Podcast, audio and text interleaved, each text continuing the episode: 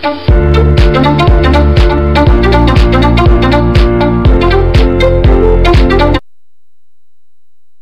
dia, boa tarde, boa noite, onde vocês estiverem. Sejam todos bem-vindos a mais um encontro aqui no Sinopse, a edição 125. Hoje recebendo mais uma pessoa para compartilhar fragmentos de sua história, fragmentos de sua alma. E assim, quem sabe nos inspirar, quem sabe nos ensinar e muito mais. Hoje, 20 de outubro de 2022, é, vamos fazer mais esse encontro, né, espalhar mais um pouquinho desse vírus do amor, que esse tem que, tem que contaminar todo mundo e não ter cura nenhuma. E eu sou Alexandre Jazara, presidente da Sociedade Mundial dos Poetas, organizador e fundador do Café com Poesia, do projeto Pílulas de Poesia e também do projeto Publixe. E eu vou falar um pouquinho mais sobre isso mais tarde. Se você conhecer um pouco mais dos nossos projetos, aqui em cima tem o smdp.com.br, onde você conhece o site principal da Sociedade Mundial dos Poetas.com.br, como também tem o link para as nossas redes sociais, que você pode se inscrever, pode participar. De lá você consegue também ter acesso ao nosso braço cultural, que é o Café com Poesia, nosso encontro presencial que ocorre uma vez por mês aqui em São Paulo, capital, na Biblioteca do Tatuapé, lá na Hans Christian Andersen.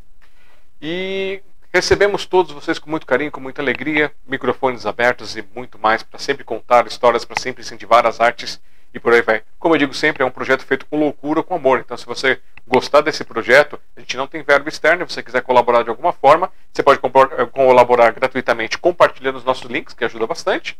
Também pode compartilhar financeiramente se tornando um padrinho, se tornando uma madrinha, como a Zenaide, como a Sueli Saad, como o Dan Brito como o Davi. Ou então, você pode fazer alguma coisa pontual ou esporadicamente através do nosso Pix ou pelos nossos das bancárias que estão ali no apoiar.smdp.com.br ou Pix, que é o contato arroba smdp.com.br. Como eu disse, de um centavo a um milhão a gente está aceitando. e o projeto Publix, você confere ali no ebook.smdp.com.br, onde você tem acesso às versões digitais do nosso projeto aqui, da nossa coletânea é, de coparticipações, para incentivar vocês a tirarem das gavetas reais ou virtuais os seus textos, os seus projetos, os seus sonhos. E acho que eu falei tudo, já fez a apresentaçãozinha básica. Quero chamar aqui para essa noite para participar conosco, que vocês recebam com muito carinho, com muita atenção. Ela, Andreia Souza.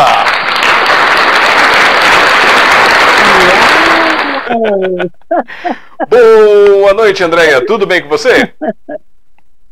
Boa noite, meu caríssimo Alexandre. Tudo muito bem, graças a Deus. Hoje é o dia da poesia, estamos bem? Então, que maravilha. Para começar, eu quero conhecer um pouquinho da sua poesia, que é a sua vida. Então, em até dois minutos, dá uma resumidinha, resumidinha aí pra gente sobre você. Quem é Andréia Souza? Andréia Souza nasceu piauiense, cresceu cearense, tornou-se paulistana pelo casamento, é corintiana por devotamento. Escrevo, leio, conto, faço formação de contadores, amo ler, uh, amo potencializar leituras, uh, despertar o interesse pelo livro, o gosto por essa leitura. É, a cultura, eu nem diria que é a minha praia, porque a praia, meu caro Alexandre, você vai para a fruição, para ver a brisa, as ondas, mergulhar de pouquinho, voltar para a costa. Então é coisa pouca. Então eu costumo dizer que a cultura é o meu oceano. No oceano você mergulha, você vai até lá no pré-sal, porque lá no pré-sal da cultura você entende as identidades culturais, você entende a beleza da cultura popular, você entende a potência dos saberes, dos sabores, dos dizeres. Então, é, sou uma pessoa multifunção, amo a simultaneidade. A disponibilidade, eu estou sempre com ela e gosto muito de agregar pessoas, de observar talentos, buscar oportunidades para esse talento. E só estou feliz quando todos estão felizes, identificados, assumidos e progredidos. Pronto, falei. Rapaz! É. Essas ovações. É, pessoal animado aqui com a gente. Tá vendo? Ó, quem já tá te mandando boa noite aqui no chat é a Yara Ferreira, mandando boa noite. Andréia é a poesia latente, mestra, amo! E és correspondida, Alexandre. Esta Yara é uma pessoa que é uma personalidade que merece ser entrevistada por você. Ela esteve quinta-feira passada.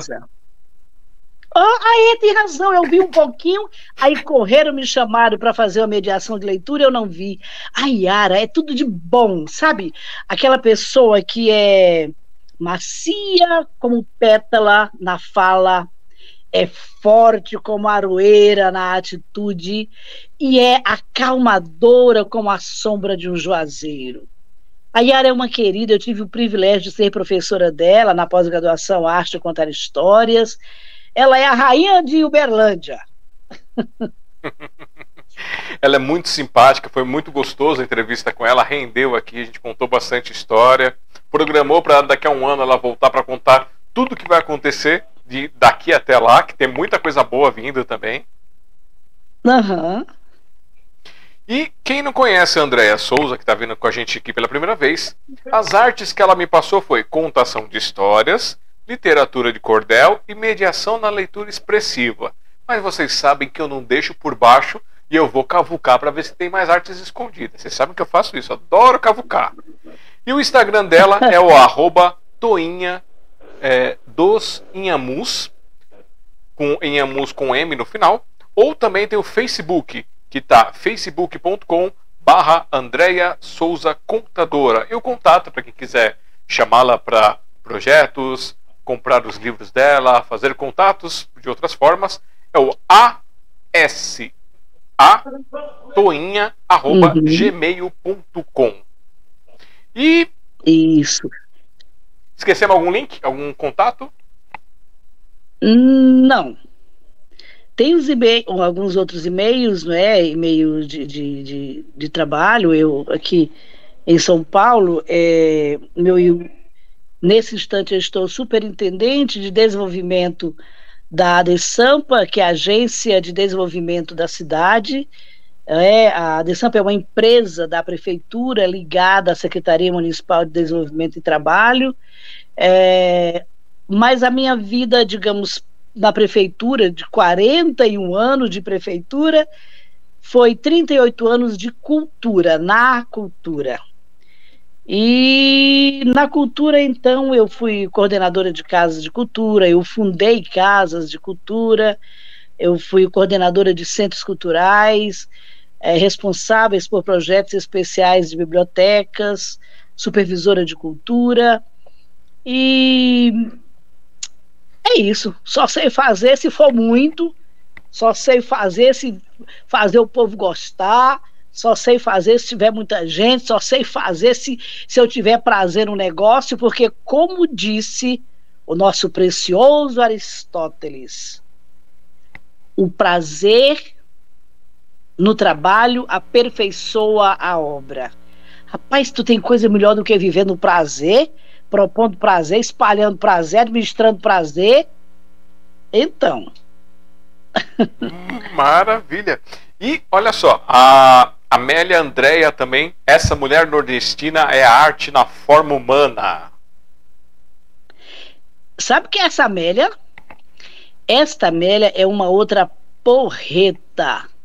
Ela é professora de pedagogia ah, na Universidade do Vale do Acaraú. É uma potencializadora da alfabetização, ela é uma potencializadora das artes literária nas cidades do Ceará e é uma honra estar sendo vista, ouvida por esse povo todo. E a Yara completou aqui também, que você não disse, quer dizer que a gente não citou aqui das suas artes, que você também é repentista, poeta e agregadora.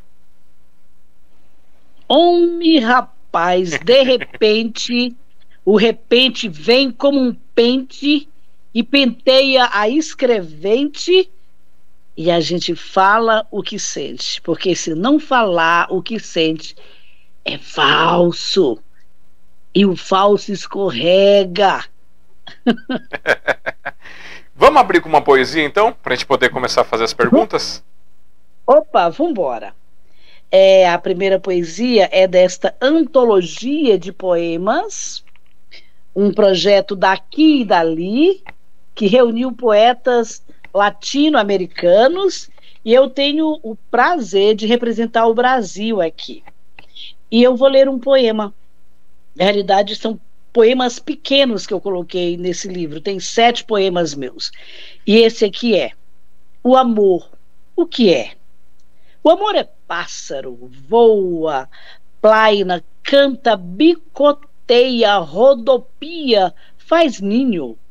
O amor é poeta, inspira, suaviza, celebra, encanta, faz canção. O amor é artesão, pinta e borda, costura e customiza, faz arremates. O amor é coração. Pulsa, toca, acelera, sente, aperta, faz batidas. O amor é isso.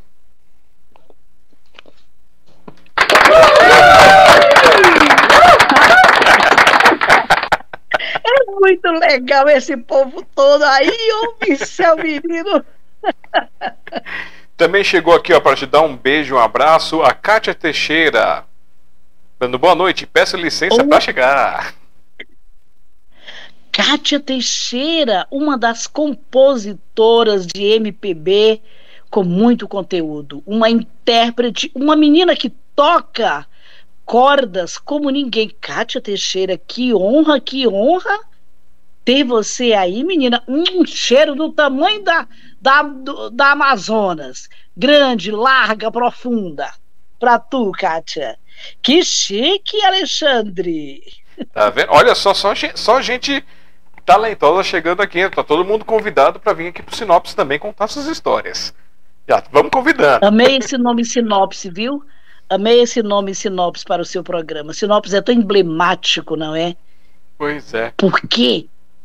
Pois, sabe por que, que Sinopse para mim é muito bonito, é emblemático, é cutucador? Hum.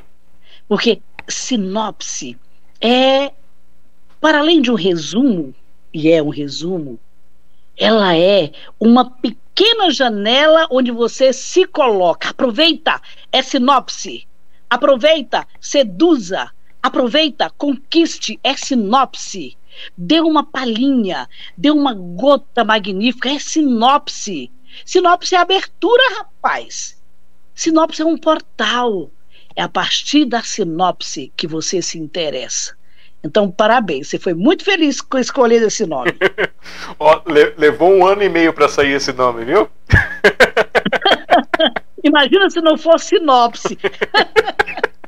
É que assim, eu comecei o projeto quando começou o, o bichinho, né? Que bagunçou o mundo aí. No, no primeiro mês que aconteceu, eu já estava com essa ideia de fazer esse projeto, de contar as histórias das pessoas, porque eu vejo sempre contando as histórias de quem já é muito famoso, né? De quem já tem história contada. E eu falei assim, ah, eu via uhum. na cultura aquele programa lá, o. É... Ai, fugiu o nome agora?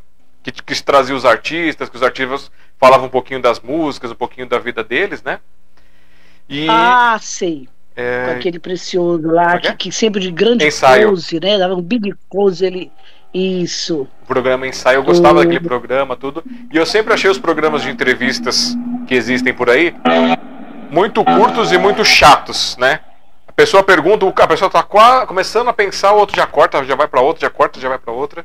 Eu acho isso triste. Uhum. Eu acho uhum. que o artista ele merece contar a sua história. Falei, eu vou, vou criar o sinopse, porque aí vira um, um, curso de escutatória. Por que não? Só que. Olha, um curso de escutatória, gostei. Só que fica aquela coisa, né? Ficou um ano e meio sendo live entrevista da Sociedade Mundial dos Poetas. Tamanho do nome. Aí eu falei, preciso colocar um nome diferente, preciso ter uma ideia legal, não sei o que. Aí eu já comecei a pensar no logo, eu tava conversando com a Eva aqui. Eu falei assim, ah, é, é, mais ou menos um rascunho, né? Porque mesmo que eu fique algumas horas contando a história do pessoal, ainda é um rascunho da história dela, porque é são muitas coisas. Aí ela fala, ah, mas rascunho é feio. Eu, sinopse, porque eu faço os livros aqui, eu faço então a sinopse da pessoa, papapá, e sinopse, virou sinopse. Uhum. Maravilha. E Alexandre, é, o seu nome, eu tenho uma história com o seu nome. Tem? Posso contar? Opa, vamos lá. É uma história magnífica. Um dia, Alexandre o Grande soube que um soldado dos seus exércitos, um soldado novo, pediu para ir embora, para desertar, estava com medo da guerra. Ah, Alexandre mandou que ele viesse à sua presença. Quando o soldado entrou na sala do Alexandre o Grande, era um jovem. Alexandre olhou para ele, teve uma certa compaixão e disse: Soldado, como é o teu nome? O soldado, com medo, mal olhava, mal falava para ser ouvido, respondeu: Alexandre, senhor. E Alexandre o Grande, soldado, como é o teu nome? E ele, cabisbaixo, respondeu novamente: Alexandre, Senhor. Soldado, olha para mim e me diz o teu nome. Então, o soldadinho olhou para o Alexandre, teve coragem de aumentar a voz e disse: Alexandre, Senhor. E Alexandre o Grande disse: Soldado, muda a tua postura ou muda o teu nome.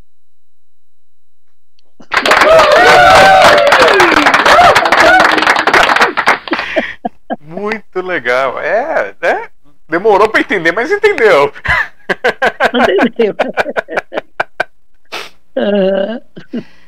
e é, para poder, antes de eu fazer a primeira pergunta, que eu já fiz algumas perguntinhas, mas para a gente começar a se aprofundar um pouco, a Yara falou assim: ó, viu só? Em menos de dois minutos já fez repente e poema. A produção não para. Eu costumo dizer que o que, que é poesia? É tudo o que não cabe num poeta. Então, se tudo que não cabe no poeta, quando ele solta é poesia, o poeta sempre tem muita coisa a dizer. Muito, é? sempre.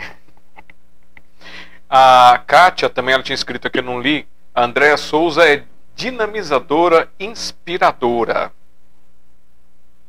Obrigada, minha preciosa Kátia. Apenas o reflexo do povo lindo que Deus coloca à nossa volta. Nós somos reflexo. Reflexo que às vezes nos deixa perplexo, mas é tudo muito convexo. Essa aí é brincadora. Gosta de brincar com as palavras pelo jeito, hein? Tô, tô, tô só Gosto. Eu amo, amo brincar com as palavras. E para fechar, depois eu, volto para falar um pouquinho mais de chat para vocês. A Ana Estela Lima uhum. escreveu: uhum. Oi, boa noite. Que alegria ouvir você novamente, Andréia. Ana Estela, preciosa Ana Estela. Sabe, Alexandre, que, que, que bom a internet. Que bom o YouTube, que bom a live. Sabe, de repente, esses queridos que, por conta de situações tais e tantas, a gente não se vê, não se está perto, não se conversa, e de repente, por um buraquinho redondinho ali, para a gente olha aqui nesse, nesse celular, elas aparecem. E elas aparecem e iluminam a nossa hora, a nossa conversa, nos dá grandes alegrias. Isso é tão bom, não é? Por isso, Alexandre, obrigada por essa oportunidade. Quando vez a gente participa disso, mas cada participação, cada um que entra, às vezes é óbvio que a gente quer que apareça muita gente, mas rapaz, homem seu menino, se vier cinco que tem respaldo, conteúdo, inspiração, conceito, credibilidade, como esse povo que está aí que você mencionou, gente, isso nos, nos preenche não é? Sim. Isso é muito bom. É, é, o que eu falo assim, o programa aqui, ele nasceu dessa loucura minha de querer contar a história dos outros. Só que só a minha loucura não ia resolver nada se eu não tivesse quem viesse contar. Então, é, tem que ter essas duas pessoas. para contar, né? É, e o restante, e o restante vir assistir, vir participar com a gente, que é gostoso demais. É melhor contar a história dos outros com os outros na tela do que falar mal dos outros nas costas pelas costelas.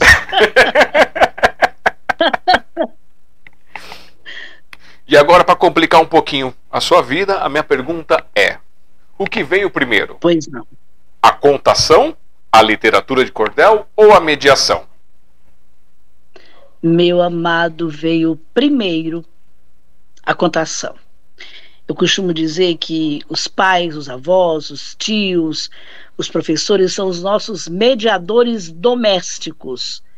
Ou seja, nos contaram histórias antes. E eu tenho aí a bênção de Deus de ter, ter tido um avô índio, meu avô materno era índio da família dos Tapuias do Piauí, um índio que sabia ler, um índio que me iniciou no cordel, uh, e que contava histórias para mim, contava fábulas para os netos. Ele criava, inclusive, na hora, as fábulas, as parábolas, quando ele queria nos dar lição. E com tanta ternura, ele criava na hora ali uma parábola para nos ensinar. Eu tive o privilégio de ter uma mãe que contava histórias de princesas, ah, eu tinha uma, um, um, pai que me contava histórias de terror, de assombração, de medo. Meu pai tinha assim um, um, um gosto meio, como é que eu vou dizer? Não é mórbido, não, mas meio estranho de assustar os filhos contando história de medo, sabe? é uma coisa meio assim. É, eu tive uma tia, tia Maria, que me contava histórias embaixo de um pé de cajá. Então, o que veio primeiro? A contação de histórias. Depois, alfabetizada aos seis anos, depois buscando livro que eu não tinha, buscando livro no lixo, achando livro, achando histórias de dragões, achando histórias de piratas, achando histórias de enigmas, achando histórias de, é, é, é de trocadilhos, talvez por isso eu gosto tanto de brincar com as palavras. É, então aí veio o livro, o gosto pelo livro, a vontade de ter livro.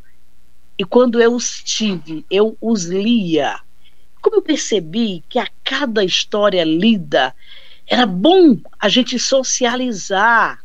Então eu repartia aquelas histórias, repartia aquelas leituras que eu chamo de leituras expressivas, leituras animadas.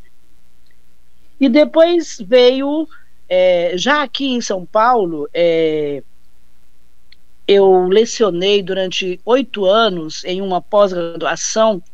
Lá eu lecionei três disciplinas.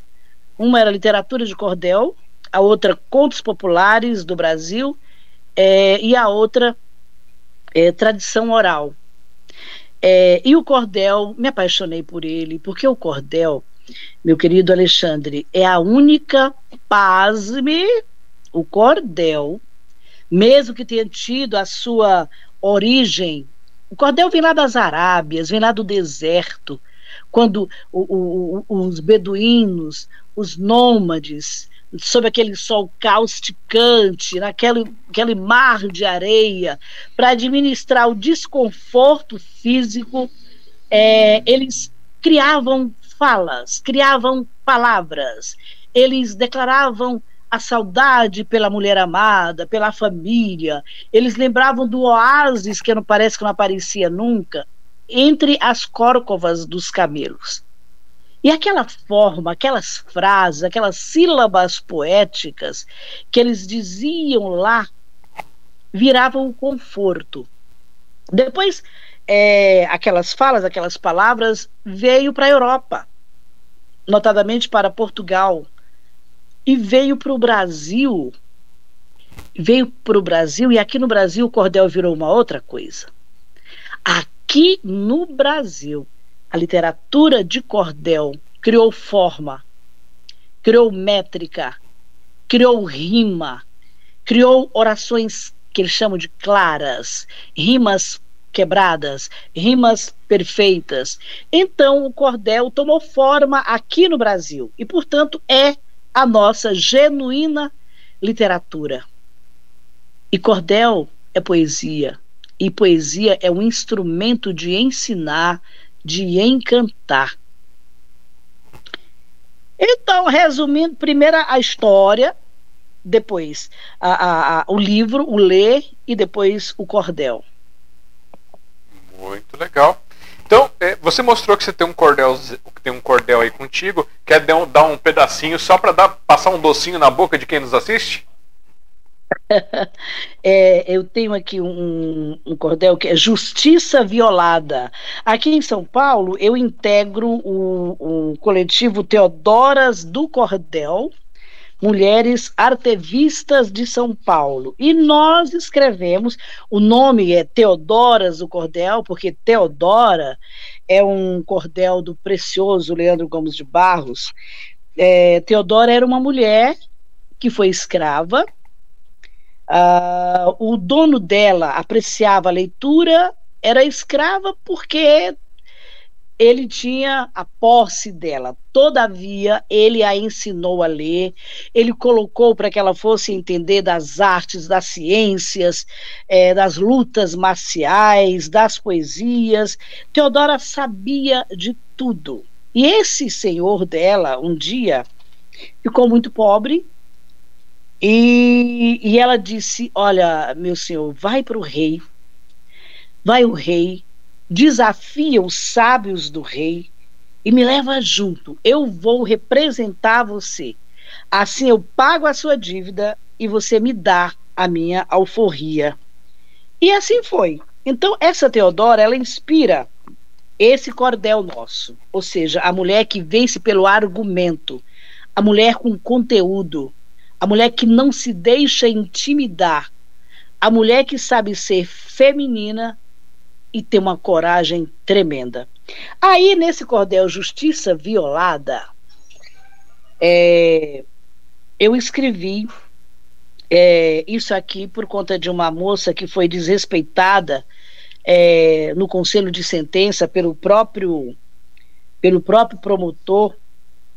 Eu escrevi, na realidade, essa cestilha. Deixa eu ver se é cestilha. Um, dois, três, quatro, cinco, seis. É uma cestilha. Cestilha é um, um formato de uma, de uma estrofe uh, de um verso que tem seis uh, versos e que a, o segundo verso rima com o quarto que rima com o sexto. Então, o meu, a minha cestilha é essa. Univos bravas mulheres, sigam assíduas na luta. Batalhar é necessário combater a vil conduta que pratica a violência, ainda a vítima insulta. E aí eu tenho esse outro cordel aqui, a valente Dadá no reino da Eja Encantada. Dadá é uma missionária católica americana que mora no Brasil há 70 anos, é diretora de um colégio na Zona Sul, Colégio Santa Maria, ela fez 50 anos como diretora desse colégio e o colégio me contratou para que eu escrevesse a história dela em cordel. E mas eu não queria escrever sozinha. Eu chamei os alunos, trabalhei com eles o que é o cordel e as duas últimas cestilhas eles fizeram junto comigo. É um cordel que faz bastante sucesso. Tem um outro cordel é, que aliás não ficou pronto, que fala também das mulheres agora no Outubro Rosa. E eu não estou com ele aqui agora, porque eu devo recebê-lo só na quarta-feira que vem.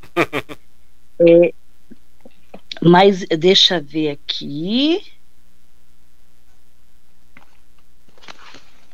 Ainda sobre cordel. Eu tenho aqui nessa minha estante atrás de mim só sobre cordel eu devo ter uns 45 obras oh, sobre cordel. E cordel folheto, esse aqui é o folheto, eu devo ter uns 150. Eu tenho mania de livros, Alexandre. É, pelo fato de um tempo na minha vida eu não ter livro e fui buscá-los no lixo, quando eu estudei, quando eu fiz as redações, que eu era a rainha das redações na escola, eu ganhava concursos de redações, eu fazia as redações dos meus coleguinhas, eles passavam a limpo, eles tiravam nota melhores do que as minhas, e eu ficava lá na minha carteirinha, sacudindo o ombrinho assim, ah, foi eu mesma que fiz, foi eu que fiz. Só que, meu caro jovem, nós temos que valorizar o que fazemos.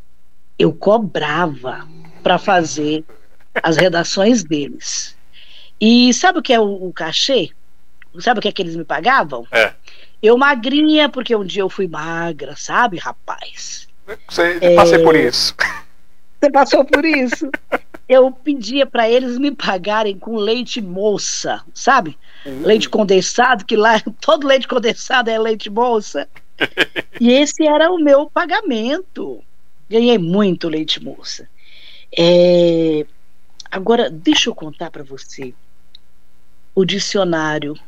Meu pai não tinha dinheiro para me dar livro, é, então eu fui procurar livro no lixo. Os professores, quando eu cheguei na escola, me deram livros, eu ganhava livro de todo mundo. É, por isso que eu disse que eu tenho um, um quê com o livro. Livro, para mim, é de uma importância grande. Como é bom pegar um livro físico, abrir o livro, cheirar o livro. Aliás, esse aqui é, é a nossa mais recente criação aqui. Peripécia de Contador de Histórias. Recebi ontem, está fresquinho. Já já eu falo um pouco desse livro. É... Então, meu pai viu aquele esforço, é, não podia me dar livros, mas quando eu completei 10 anos, ele fez bastante hora extra e me deu um presente. É, no meu aniversário, ele chegou com as mãos para trás, um rosto assim grave. Imaginei, fiquei até com medo, né? Ele grave, assim, aquela cara muito brava, com as mãos para trás, assim. Eu me preparei para uma bronca, me preparei para ele me bater, sei lá o quê.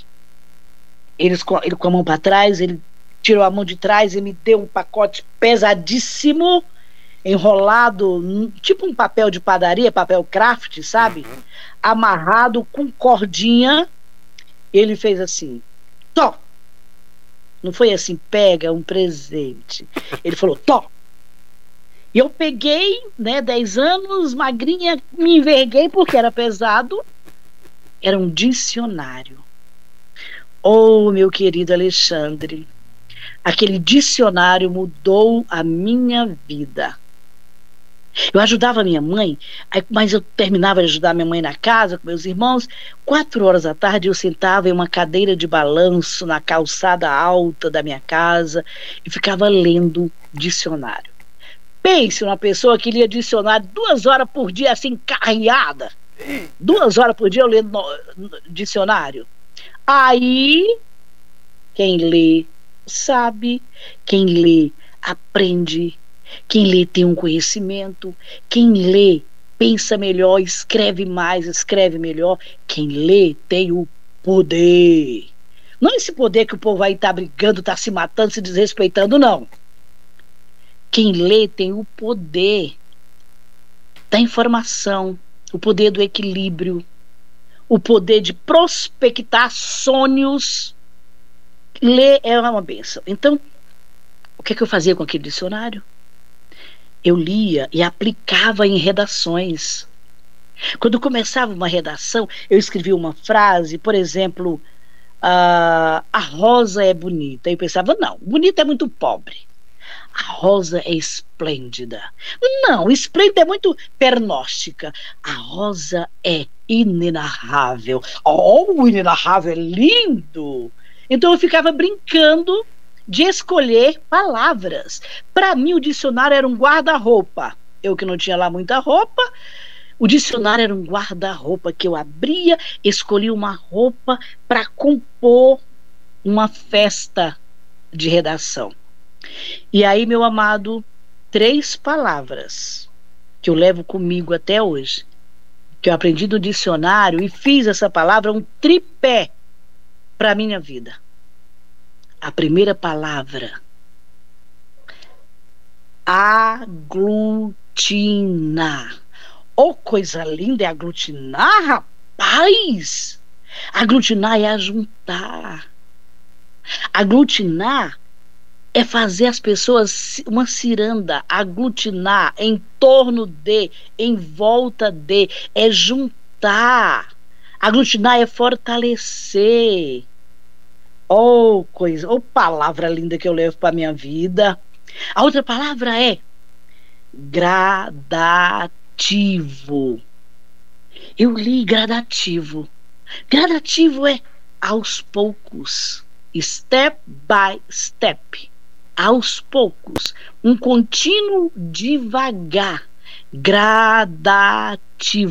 É um semear, é um regar, é uma resiliência, é um esperar, é um esperançar. Gradativo. Então, aglutinar era a palavra. E uma outra da letra A era absorto. Oh, me pense, oh, coisa linda a palavra absorto. Eu entendi absorto, concentrado, focado, interessado.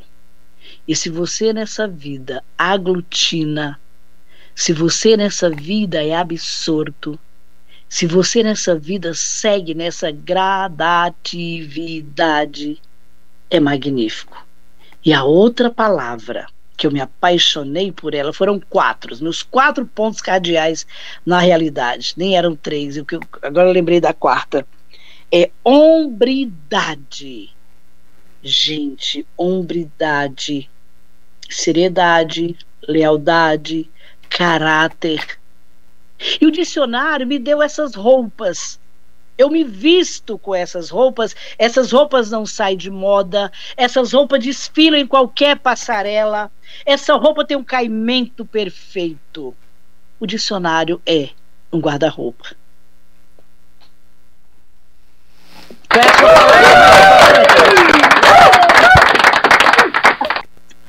Nesse momento é a admiração que Oh, maravilha! Oh, que gostosura esse, esse, esse, seu expressar, esse seu brilho, assim, essa luz que você traz assim nessa expressão aqui.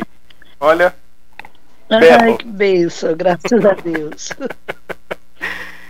É, é, de sentar e ficar assim, admirando, escutando.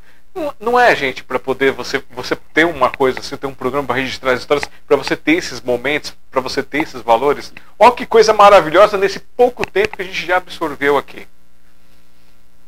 Uhum.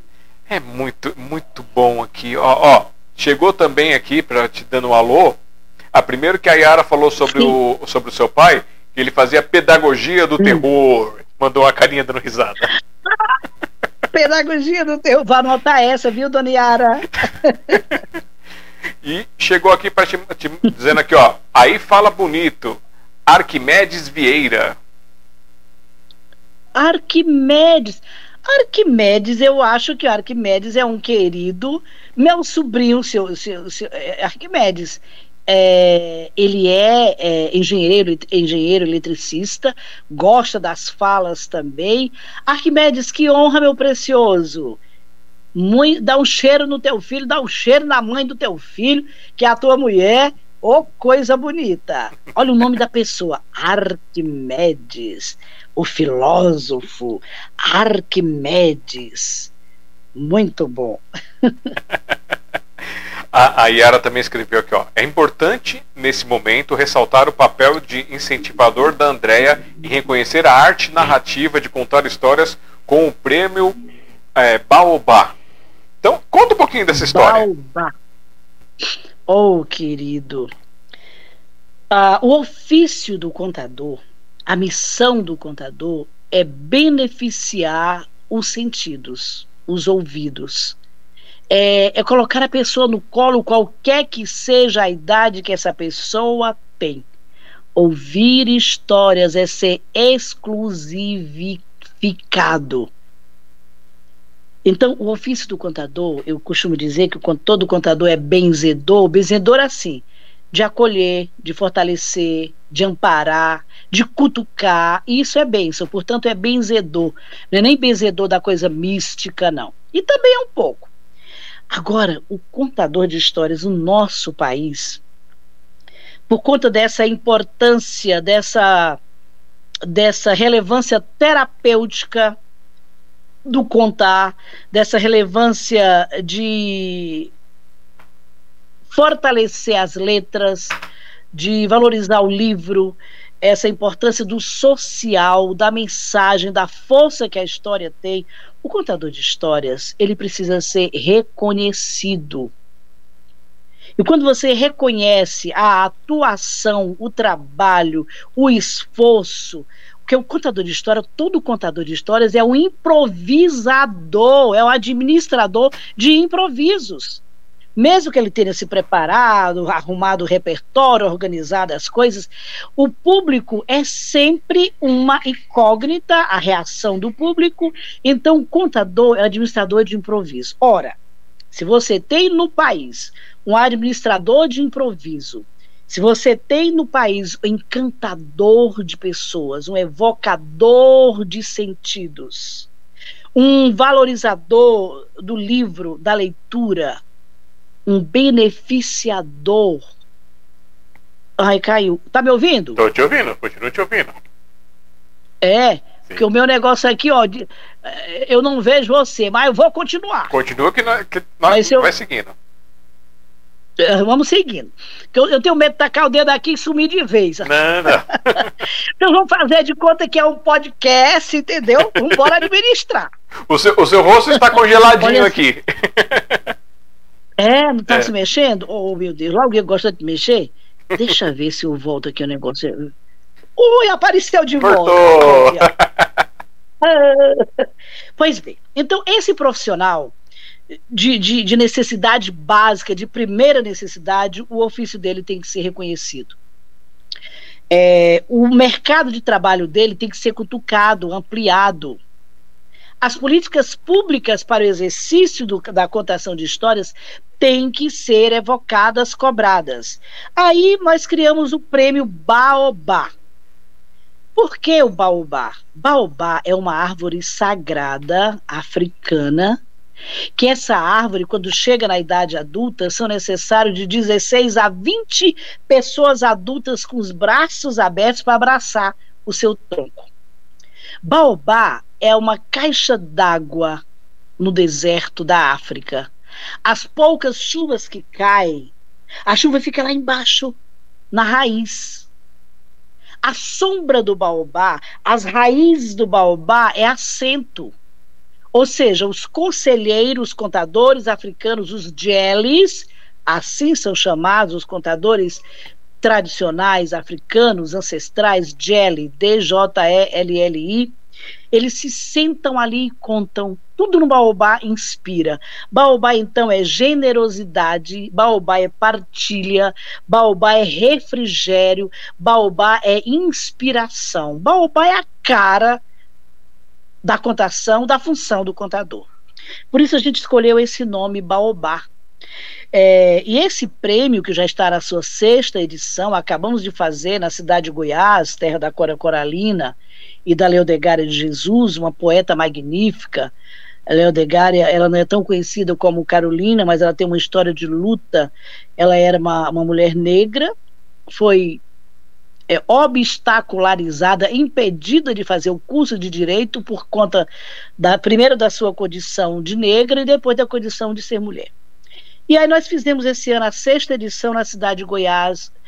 É, a, as outras edições aconteceram todas em São Paulo, no Museu da Língua Portuguesa, na Biblioteca Mário de Andrade, no Centro Cultural, no Teatro é, de Universidades, enfim. Mas este ano nós resolvemos fazer uma itinerância no prêmio para ir pelo Brasil inteiro em cidades que tenham referência, que tenham inspiração das artes de contar e literárias. E por isso a gente fez esse ano na cidade de Cora Coralina. Então, a mídia, as mídias chamam o prêmio Baobá de o Oscar dos contadores de histórias. E a gente tem ampliado esse prêmio é, para além dos contadores de histórias, que são seu alvo principal, mas por instituições, por projetos que fortalecem a arte de contar. Então, esse prêmio Baobá, ele é para contador de histórias, para escritores, cuja produção literária reforça, implementa o repertório de contador. Ele é dado para projetos de governo, por exemplo, agora, esse ano, a gente deu para a Biblioteca Pública do Paraná, que tem um trabalho magnífico de formação e contação de histórias. Nós demos para a Secretaria de Educação de Balneário Camboriú, eles têm um ônibus que, contador que vai nas periferias de Camboriú com contadores e mediadores de leitura. Nós demos para a editora IMEP, uma editora de Fortaleza, que publica repertório para contadores de histórias, que tem uma importância muito grande para a cultura popular no Brasil. Então, meu amado, o prêmio Baobá tem na sua, é, é, na sua base do prêmio o nome do, do, do ganhador e lá está escrito por fortalecer a arte narrativa no Brasil. E esse prêmio Baobá, graças a Deus, é uma referência você imagina, esse ano nós levamos para cidade de Goiás nove estados do Brasil e, se não me engano, Yara me ajuda aí, quatro cidades do estado de Goiás. É, então, quando você junta aquele povo, porque contador de histórias é colorido, é sorridente, é tudo up, é, é, é, é tudo fora da curva, porque se tiver só na curva é horrível, sabe? É. Se for só o metódico, não presta. Se for só sisudo, não sai nada. E o contador de história é aquela criatura que sorri, que conta, que encanta, que embala. Então enchemos a cidade de Goiás desse povo colorido que andou naquelas pedras históricas, que contou encantos magníficos. E o Baobá é isso, para minha alegria, é esse prêmio referência, o Oscar dos Contadores de Histórias. Nessa minha militância pela arte de contar, nós, eu tenho, graças a Deus, né, isso, eu sempre digo isso com muita simplicidade, porque se você não for simples, meu caro Alexandre, você é complicado.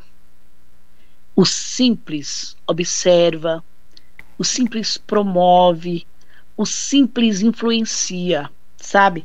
Então eu não vou dizer que eu tenho orgulho de ter criado o texto, de ter sido a relatora que criou o texto, que criou a Semana Municipal, a lei a pedido do próprio hoje prefeito Ricardo Nunes, quando ele era ainda vereador na sua primeira legislatura, é, ele compareceu a alguns fóruns de contadores de histórias. É, a gente propôs para ele criar a Semana Municipal dos Contadores e eu tive a alegria de escrever esse texto que criou a Semana Municipal dos Contadores de Histórias, e esse texto.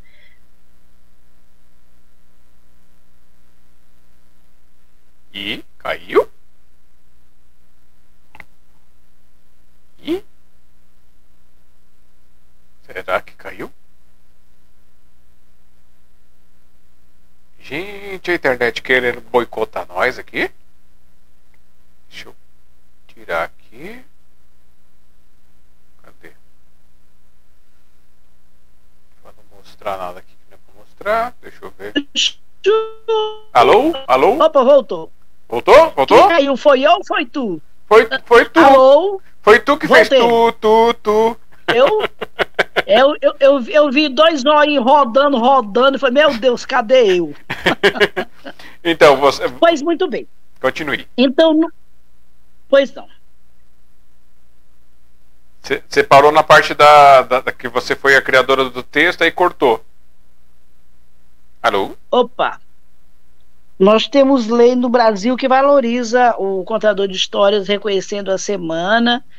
Em alguns lugares estamos tendo editais para contratar é, contadores. E é isso, meu querido. Então, o, você criou um texto aí para poder fomentar essa ideia, esse projeto, foi isso? Isso.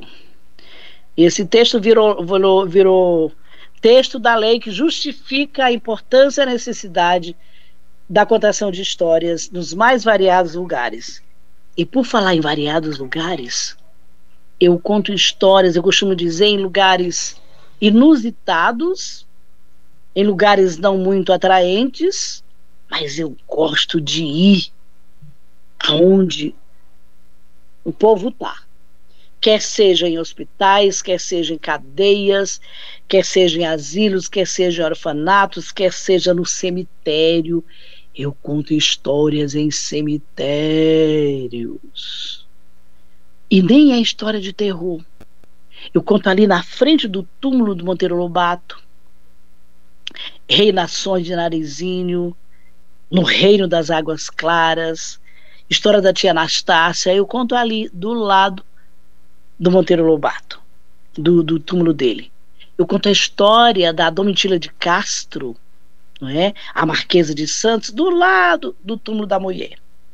E eu fiz para o Serviço Funerário de São Paulo um projeto solicitado pela psicóloga que estava tendo casos muito de sepultadores com uh, alcoolismo, com depressão, e ela gosta de contar histórias, e ela imaginou assim, ela gosta de histórias, ela imaginou, acho que eu vou atrás de alguém que conte história para os sepultadores nos cemitérios, que eu acho que vai levantar a estima deles. E aí ela perguntou para uma assistente social, e ela fez a seguinte indagação: Você conhece alguma doida ou doido que queira contar histórias no cemitério? E graças a Deus, né, a gente tem um nome aí que de vez em quando a gente diz a Andréia. Andréia é a doida.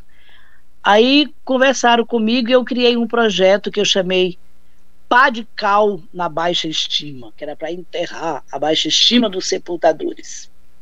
E eu contei nos cemitérios aqui do Campo Grande, do Jardim São Luís, de Santo Amaro, de Parelheiros, da Vila Mariana, da, lá da, da, cemitério da Consolação, aliás, a gente fez um outro projeto lá.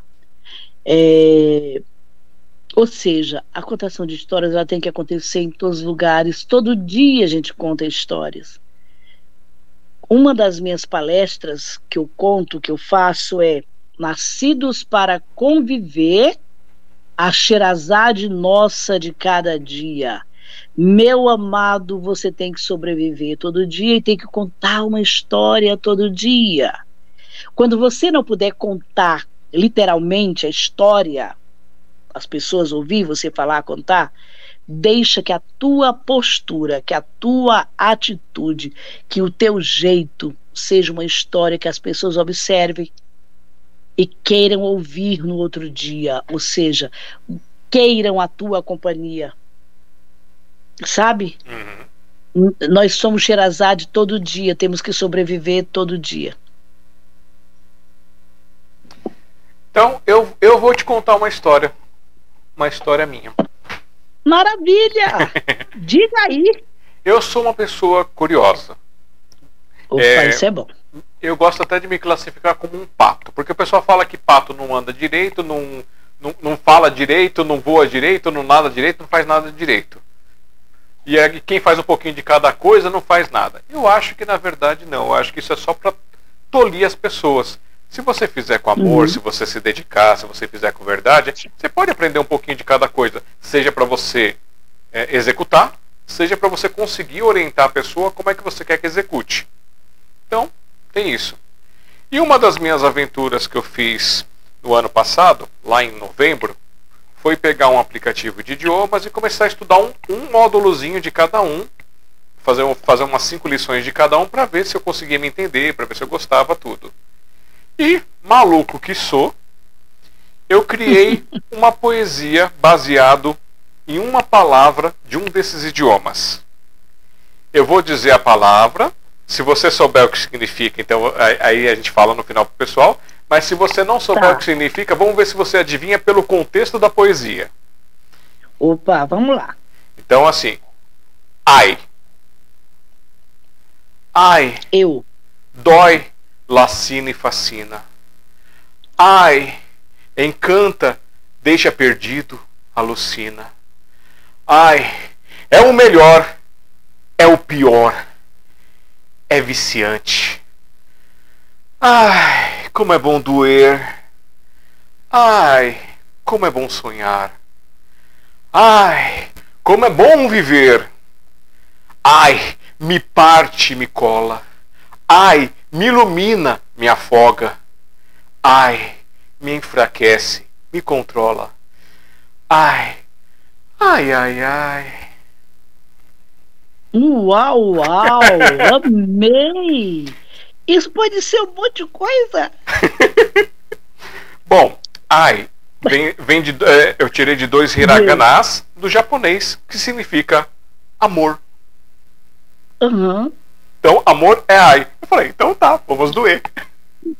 Maravilha, vamos doer. Amor dói. Aliás, o amor que não dói é anestesiado.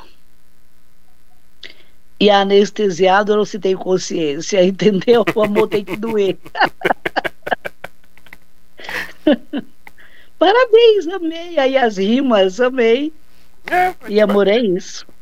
Para contar, então, falei assim, eu te contei uma historinha. Você já contou tantas, contei uma pequenininha para você. E, tá olha vendo? só, a, a, a, o William Soares escreveu: Querida Andréia, beijão e grande abraço dos contadores de histórias de Juazeiro da Bahia. É sempre bom ouvi-la. É, o nosso precioso William, esse moço, ele é professor da rede municipal, eu creio, da rede pública, não sei agora se é municipal ou estadual, de Juazeiro da Bahia. E esse moço tem um orgulho das lendas, das histórias do Rio São Francisco, e ele espalha essa curiosidade entre os alunos e ele organizou um projeto onde os alunos contam as histórias, eh, as lendas, uh, tanto de Juazeiro, com mais foco ainda no Rio Grande, na, na, no Rio São Francisco, e o figurino dele, uh, Alexandre, imagina, o figurino dele, ele tem uma canoa na cabeça. É. E ele tem o Francisco, que é um boneco.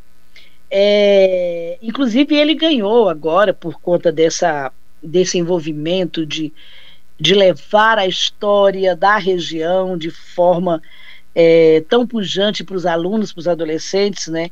Esse projeto que beneficia a cidade, esse projeto que cutuca ainda mais orgulho de ser nordestino e da cidade de Juazeiro, ele ganhou o troféu é, Baobá, e ele integra, é, juntamente comigo e outros mais, acho que 46, a Academia Brasileira dos Contadores de Histórias. William, uma honra ter você aqui, meu querido. Obrigada. E fica o nosso convite também para vir participar aqui do Sinopse contar um pouquinho da sua história. E uhum. olha só, você falou de boneco, tudo, e coincidentemente, Amélia Andréia escreveu aqui, ó. Sem falar que ela contava história para as bonecas de pano. E quando ela nasceu, ela não chorou, ela contou uma história. Que histórias são essas? Ô oh, meu querido, isso que ela mencionou das bonecas está nesse meu primeiro livro aqui. Toinha dos Inemuns, a menina que amava as palavras. Eu conto um pouco nesse livro, um pouco da minha saga de procurar livro no, no lixo. Para mim, procurar livro no lixo era como brincar de caça ao tesouro. E eu dançava e cantava a cada tesouro, livro achado. E quando eu descobri que essas palavras moravam nos livros, aí a minha imaginação brotava de palavras novas, enfim. Aí eu fazia o quê? Quando ela fala das bonecas. Minha mãe era uma exímia artesã. E ela fazia bonecas, porque quando pequena eu tinha fome de livro. Por isso que meu pai disse: Tu come livro, porque se tu comer livro, eu vou trazer livro para tu comer, porque eu só trabalho para encher o busto de vocês. E eu tinha sede de brinquedos. Aí a minha mãe fez, aqui a ilustração mostra, minha mãe fez cinco bonecas e eu ia com as bonecas para o rio para brincar de roda com as bonecas. Eu colocava as bonecas na minha frente, ficava aqui do lado e brincava de eu sou pobre, pobre, pobre, de marré, marré, marré. Eu sou pobre, pobre, pobre. Eu ficava rica com as bonecas, as cinco que vinham para mim.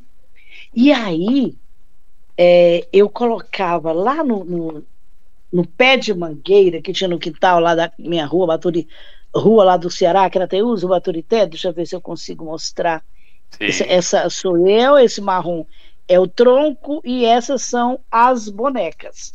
E eu lia para as bonecas, eu contava histórias para as bonecas. E elas gostavam tanto, elas ficavam quietinhas ouvindo eu contar, não davam um pio.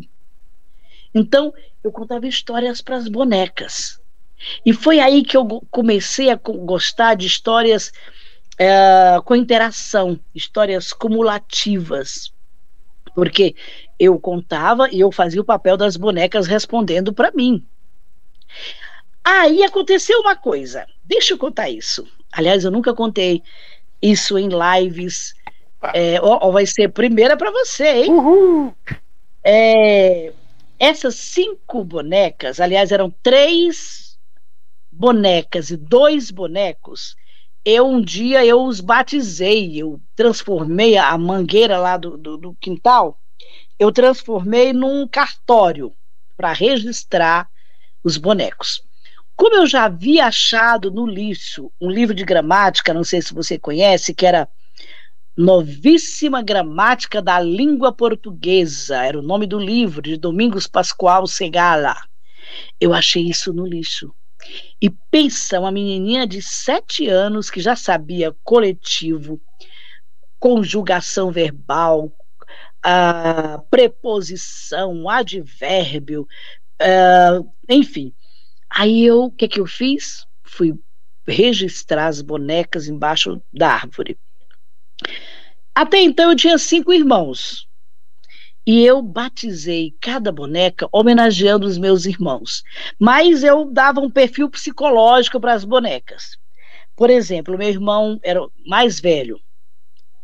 É, no Nordeste, o irmão mais velho, e também na sociedade japonesa, o irmão mais velho, ele tem. É, a gente reveren, reverencia muito o irmão mais velho. Ele é uma, um inspirador. Então eu coloquei no meu boneco, em homenagem ao meu irmão mais velho, o nome de verbo. O boneco era o verbo que comanda a ação. Então aquele boneco era o verbo que era o meu irmão João Batista. O meu segundo irmão, o Zé Maria, ele era muito ciumento. Ele queria o lugar do meu irmão de ser o primeiro. Ele tinha ciúme do meu irmão. Aí eu coloquei o nome do boneco de pronome possessivo, que era o, o, o perfil do meu irmão. A boneca, é, minha irmã Conceição, minha querida irmã, ela era sempre muito aglutinadora. Ela sempre queria que, que não cabe mais um, vamos chamar mais alguém para brincar com a gente. Ah, meu irmão comprou uma televisão, fomos os primeiros na rua a ter uma televisão, televisão Philips. E aí todo mundo queria ir para minha casa para assistir televisão. E minha irmã Conceição, a sala já estava cheia, e dizendo, não cabe mais não. Cabe, cabe mais um, vem. Aí eu botei o nome da boneca, inspirada na Conceição, chamei de vírgula. A boneca, vírgula, cabe mais um, vírgula, cabe mais um. A, a outra boneca, eu coloquei é, minha irmã Lucivânia, que é uma das irmãs caçula. Ela sempre muito assustada, sempre uma expressão: que foi? Por que foi? Como é que foi? Ela toda assim sempre, sabe? Aí eu coloquei o nome da boneca em homenagem a ela de interjeição, exclamação, tá sempre ou, levantando assim. e, e a outra, que é justamente minha irmã Amélia, uh, eu coloquei de preposição, que é aquela que ajunta as frases, mas dá um jeito na frase. Ela é uma reacionária, não é? E tem a preposição adversativa, mais, porém, contudo, porém.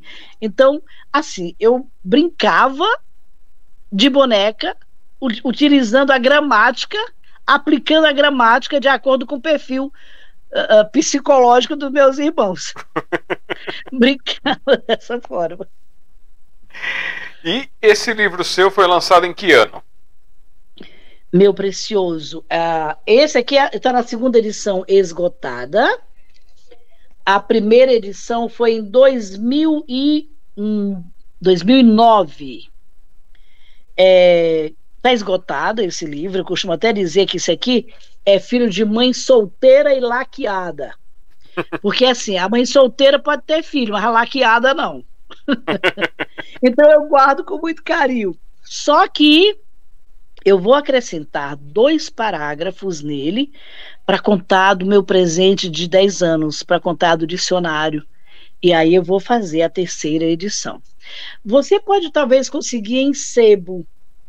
Ele foi vendido muito pela Siciliano, pela Nobel, não é? Outro dia eu vi alguém oferecendo esse livro, eu fiquei emocionada. Alguém aí numa live dizendo que tinha esse livro que estava vendendo. Quais que eu compro dela? então não tem versão digital dele ainda. Não, tá aí, né? Podia colocar uma versão digital. E esse livro, é, ele virou TCC, tema de TCC, tanto pelas cantigas de roda, quanto pela leitura, e como porque tem uma menininha negra na capa. É, ele, ele virou teatro de fantoche, ah, e eu tenho recebido muito, muito feedbacks dele mas tem um feedback que é o que mais me agrada, o que mais me conforta. Um dia, uma professora, que ele é paradidático em algumas escolas.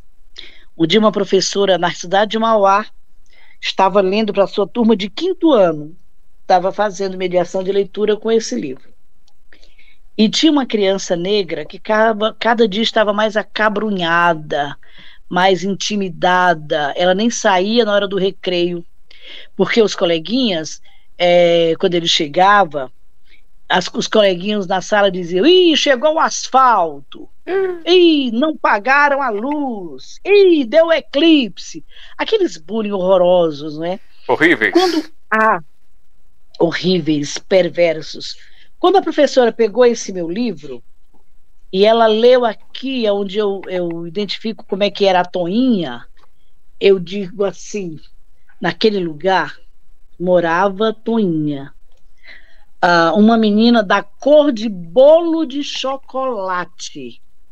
Aí ele levantou o bracinho e falou: Professora, então eu não sou feio, então eu não sou ruim, eu sou gostoso, eu sou da cor de bolo de chocolate. E apontou para o bracinho. Uhum. Aí a professora disse que naquela hora ela entendeu o mal que aquele menino estava passando.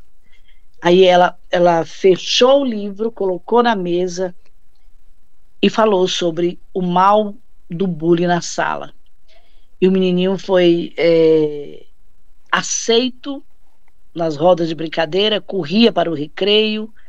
Então, de tudo que me disseram, que eu já ouvi muitas coisas magníficas sobre esse livro, mas este este feedback que essa professora trouxe para mim, meu caro Alexandre, me emociona cada vez que eu menciono esse feedback.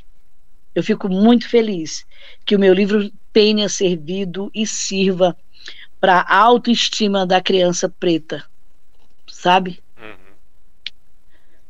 Uhum. pois por, é, meu amado. E por causa disso, desse livro, dessa história toda.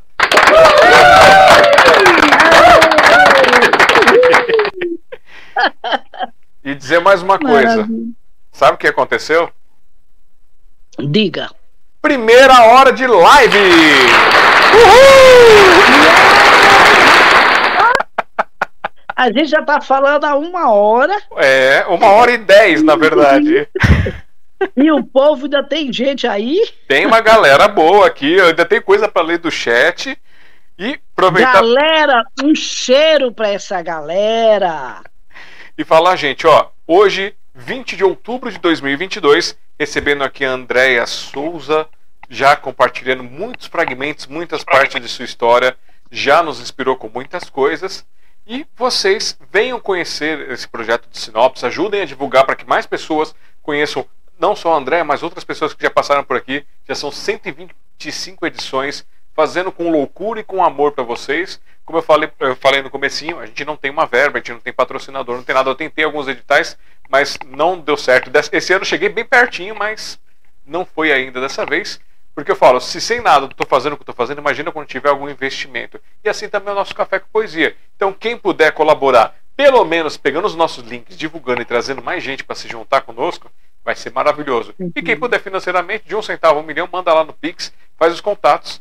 Ou então, ajuda aqui o produtor cultural também, que ano passado eu lancei meu livro, ó, para que serve uma árvore, onde eu transformei Opa. uma raiva que eu estava sentindo das pessoas querendo destruir árvores, falando que árvore suja, que árvore bagunça e outras coisas, e fiz em versos e poesias e prosas poemas que conversam entre si e que individualmente também trazem a mensagem, e no final você entende para que serve uma árvore que recebeu uma graça. Sabe o que foi que ela recebeu uma graça?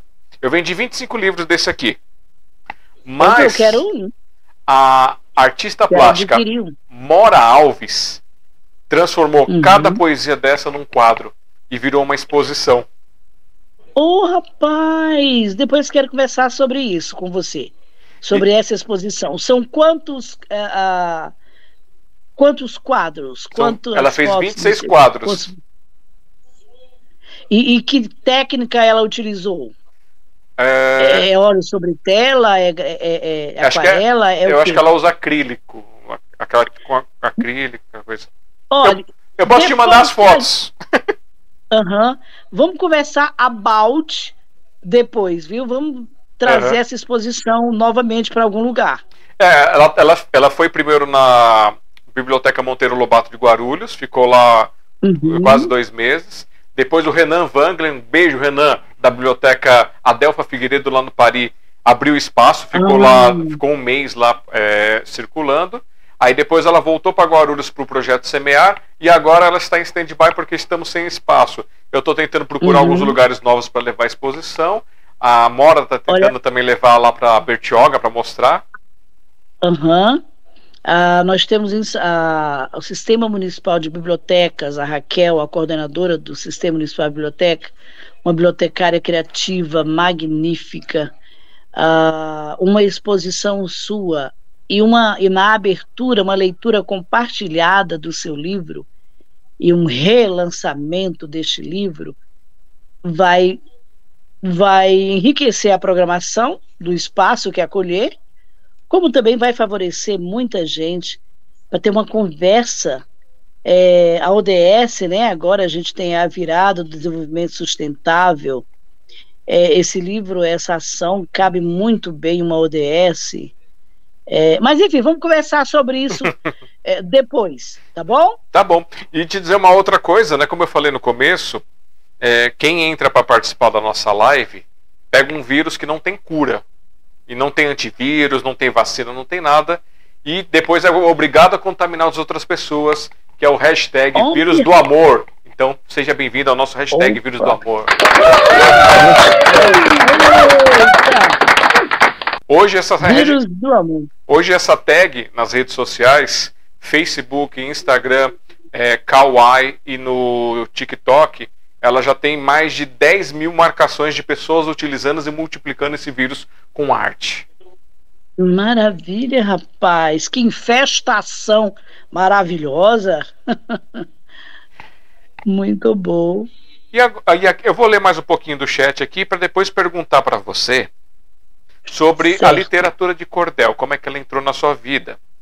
Mas antes, Sim. olha só, a Yara escreveu aqui, ó, é um absurdo quem não sabe gradativamente aglutinar essa imensidão de uma hombridade de Andréia, uma aula, um presente, um espetáculo muito sensacional. Yara, mulher, tu fez verso das minhas palavras. Um dia eu quero te encontrar, viu, é, é, Yara, e vocês todos que estão ouvindo, e desafio o Alexandre para a gente fazer uma roda de palavras que, que ouvimos, que nos marcam, que nos movem. E pegar essas palavras e fazer o que ela fez, aqui e agora. Sabe? Juntar numa história, numa ciranda Vamos fazer isso? Vamos. Uma ciranda de palavras? Eu gravo isso, eu filmo com a, nossa, com a nossa câmera que a gente usa lá no café. Que o nosso encontro lá do Maravilha. café na biblioteca, desde que a gente começou, a gente começou lá no Parque Ecológico do Tietê, ficamos um ano hum. lá, fomos para a Praça do Lago do Rosário na Penha, ficamos mais um ano e depois fomos abraçados pelo pessoal da biblioteca estamos lá, hora no teatro, hora no, na, na, salinha temática fazendo isso. E sempre fotografando. Na biblioteca Hans Christian Andersen? Na Hans Christian, último sábado do mês, da meio-dia até as duas horas. Da preciosa Elisângela. Elisângela. Magnífica. Um cheiro para Eli. Devia ter dado um toque para ela, que eu estaria por aqui. Elisângela é maravilhosa. Sabe, é, ali no Largo do Rosário, ali tem também o Centro Cultural da Penha, não é? Sim. A Valquíria, magnífica, lá é um dos lugares que a sua exposição pode ter espaço. Olha, Mas repito, vamos, conver vamos, vamos conversar. conversar nos bastidores aí. Mas maravilha, rapaz. Que bom. Você é um, então você é um ativista da palavra, é uma ativista da poesia. É. Eu estou começando é? a desconfiar que talvez você conheça meu pai. Wilson de Oliveira é Jaza. Nelson de Oliveira. Presidente da Casa do Poeta Lampião de Gás de São Paulo. A casa fundada pela Cora Coralina aqui em São Paulo, que ficava no prédio da API. Oh, rapaz, eu, é, é, é, magnífico. Tem outra coisa que a gente pode fazer uma, umas coisas. Tem um amigo querido, Edinho, que ele está criando aí o, o, uh, o Museu da Poesia, ou é, ou é Instituto da Poesia. Eu quero conversar com você também sobre isso. Rapaz, essa nossa live vai dar um network tremendo. E por falar em poesia, olha só. Mande. Eu lembrei agora, você falou do, do cordel, é, tem um, um dia, um, um, uns dois repentistas, né? É, chegaram para o outro, um para desafiar o outro, e um disse, o primeiro disse para o segundo: Tu tens a boca tão grande que causa admiração. A gente olhando por ela vê até o teu coração. E se a reparar direito, avista a China e o Japão.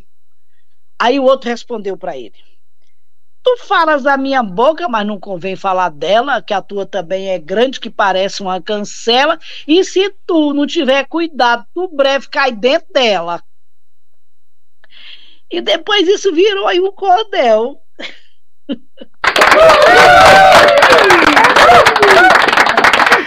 Muito legal. Quer mais uma? Mande. Pois assim, deixa. Peraí, ainda. Oi, Yara. Olha só, Yara. Era um cabra que estava concorrendo a ser, mais, a ser o mais mentiroso do lugar. Aí ele chegou com essa. Na cabeça, uma vez, botei um gorro, transportei 23 canhões de guerra, dei um chute na base de uma serra que São Pedro no céu pediu socorro. Fiz um gato casaço com cachorro, virei o lado da frente para trás, fiz uma versa e transformar um rapaz, fiz um santo no céu, viver de jogo, de uma pedra de gelo fiz um fogo. O que é que ainda me falta fazer mais?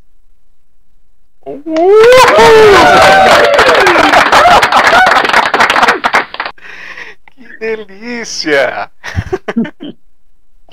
Ó, também tem aqui Aquila Aquila Moreira escreveu maravilhosa, preciosa, mulher que nos inspira.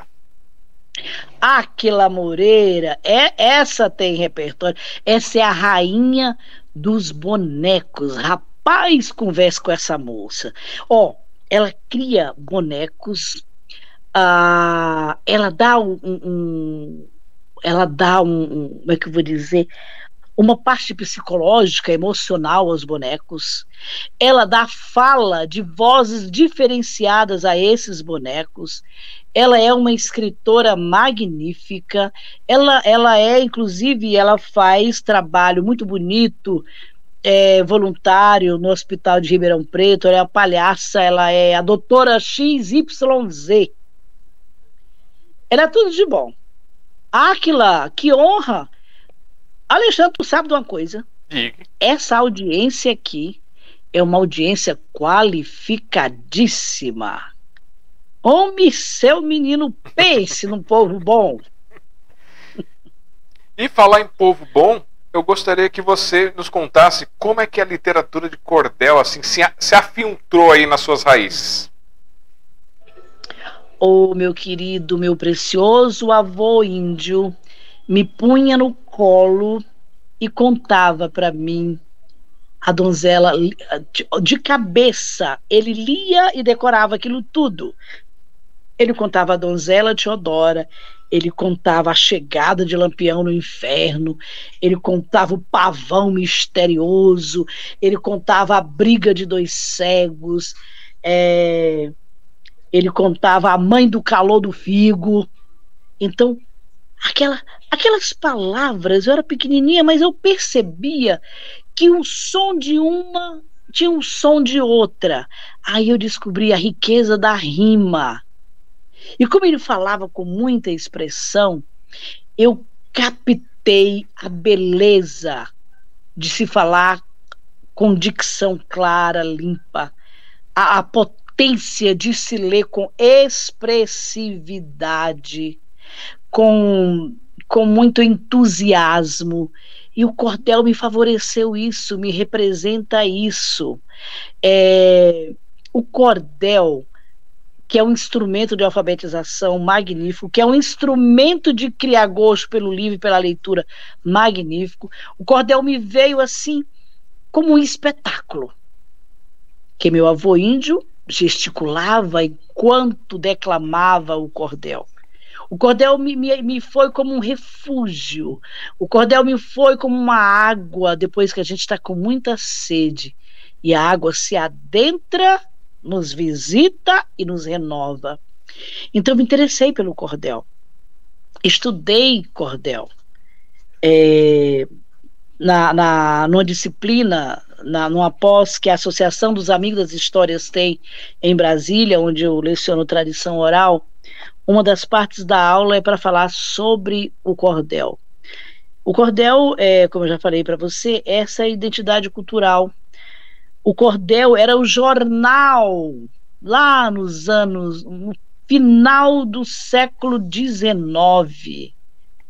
É, o Cordel vendia os remédios, é, as raízes, a, as benzedeiras, é, o cordel era aquele que tirava o sarro, que brincava, que Câmara Cascudo chama de facécias, aquilo que é engraçado, aquilo que é irônico. É, o cordel, eu diria que ele é veio e escoadouro, veio, fi, veio fonte e escoadouro de todo o letramento. É, e o cordel não é mais uma coisa é, muito famoso o cordel no Nordeste, porque, claro, os portugueses chegaram em Ilhéus, chegaram na Bahia, então o cordel se espalhou, criou forma no Nordeste, mas a importância dele é tamanha que hoje o Brasil inteiro se interessa pelo cordel e o cordel deixou de ser. Espera um pouquinho. Deixa eu pegar aqui. O cordel deixou de ser só no folhetinho, no folheto. Esse aqui, olha, olha, olha esse. É a filosofia do. Eu vou chamar Pum, tá? Não vou chamar outro nome, não. É, a filosofia do Pum. É, uma, é um engraçado isso. Ele deixou de ser essa coisa simples aqui, vamos dizer, o folhetinho, grampeado, mas eu tenho o maior amor por ele. Deixou de ser esse romance, porque ele também é chamado de romance, e ele hoje virou isso aqui, sem perder a autenticidade, sem perder a sua forma, a sua métrica. Ele virou isso aqui. É, vem cá, deixa eu tirar aqui. Olha só, livro grande, a história do Brasil em cordel. Os grandes clássicos, né? Machado de Assis em cordel, ah, é, Coelho Neto em cordel, ah, os grandes filósofos em cordel, a, as grandes sagas em cordel, mitologias em cordel, não é? E o cordel é feito, ensinado, estudado e divulgado em todos os estados do Brasil. Cordel é bom para Dedéu. Quem gosta de cordel vai para o céu. E quem não gosta merece o beleléu.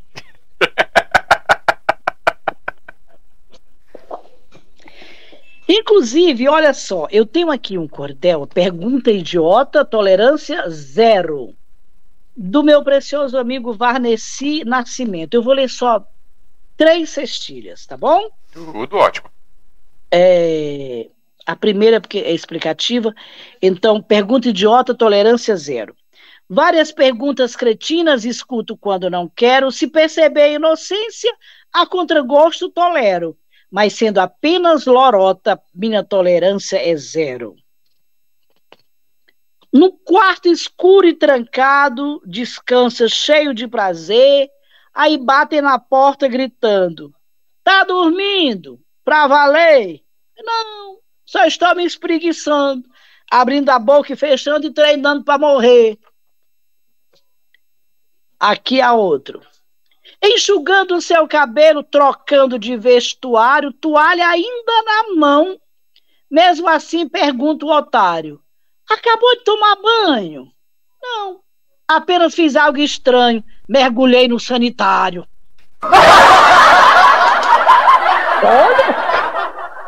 Tem, tem, até, tem até risada. Então, para terminar, leio essa aqui. Trancadinho no banheiro, no trono, se esforçando. Alguém vem bater na porta, a concentração cortando. No banheiro tem gente. De jeito nenhum, demente. O cocô é que tá falando.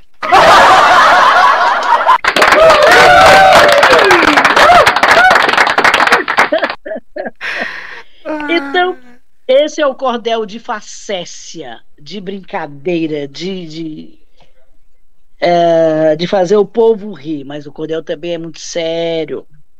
Sim. Então toca é isso, meu toca uns assuntos às vezes pesados, às vezes assuntos mais profundos. Um beijo para o Cícero uhum. Pedro de Assis, que ele é representante da Academia Brasileira de Cordel. E ele participa e com a gente é no funcionário da biblioteca, não é? Isso. Eu conheço, é um querido. Então, beijo pro Cícero. E, uhum. no, e, e, nos diga uma coisa: qual foi o seu segundo livro?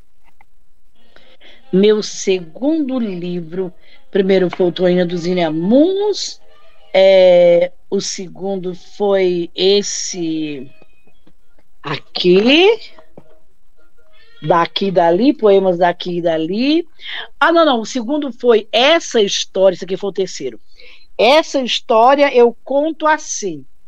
A editora convidou cinco contadores de histórias e nos pediu para escrevermos os nossos contos prediletos de uma maneira bem coloquial, como se estivéssemos contando. E lá eu escrevi Drashima, a lenhadora, que é um conto lindo uh, do folclore canadense, é um dos meus contos preferidos. Então esse foi o segundo, está esgotado também, é, em coautoria, né, porque foram cinco contadores, eu, Ivani Magalhães, Rosane Pamplona, João Luiz do Couto e Berenice, que eu esqueci o sobrenome dela agora. Mas é um verdadeiro, eu costumo dizer que ele é uma riqueza. Ele é um enriquecedor de repertório. É uma pena que está esgotado, mas eu vou também pedir uma impressão, porque aonde eu vou por aí o povo pede.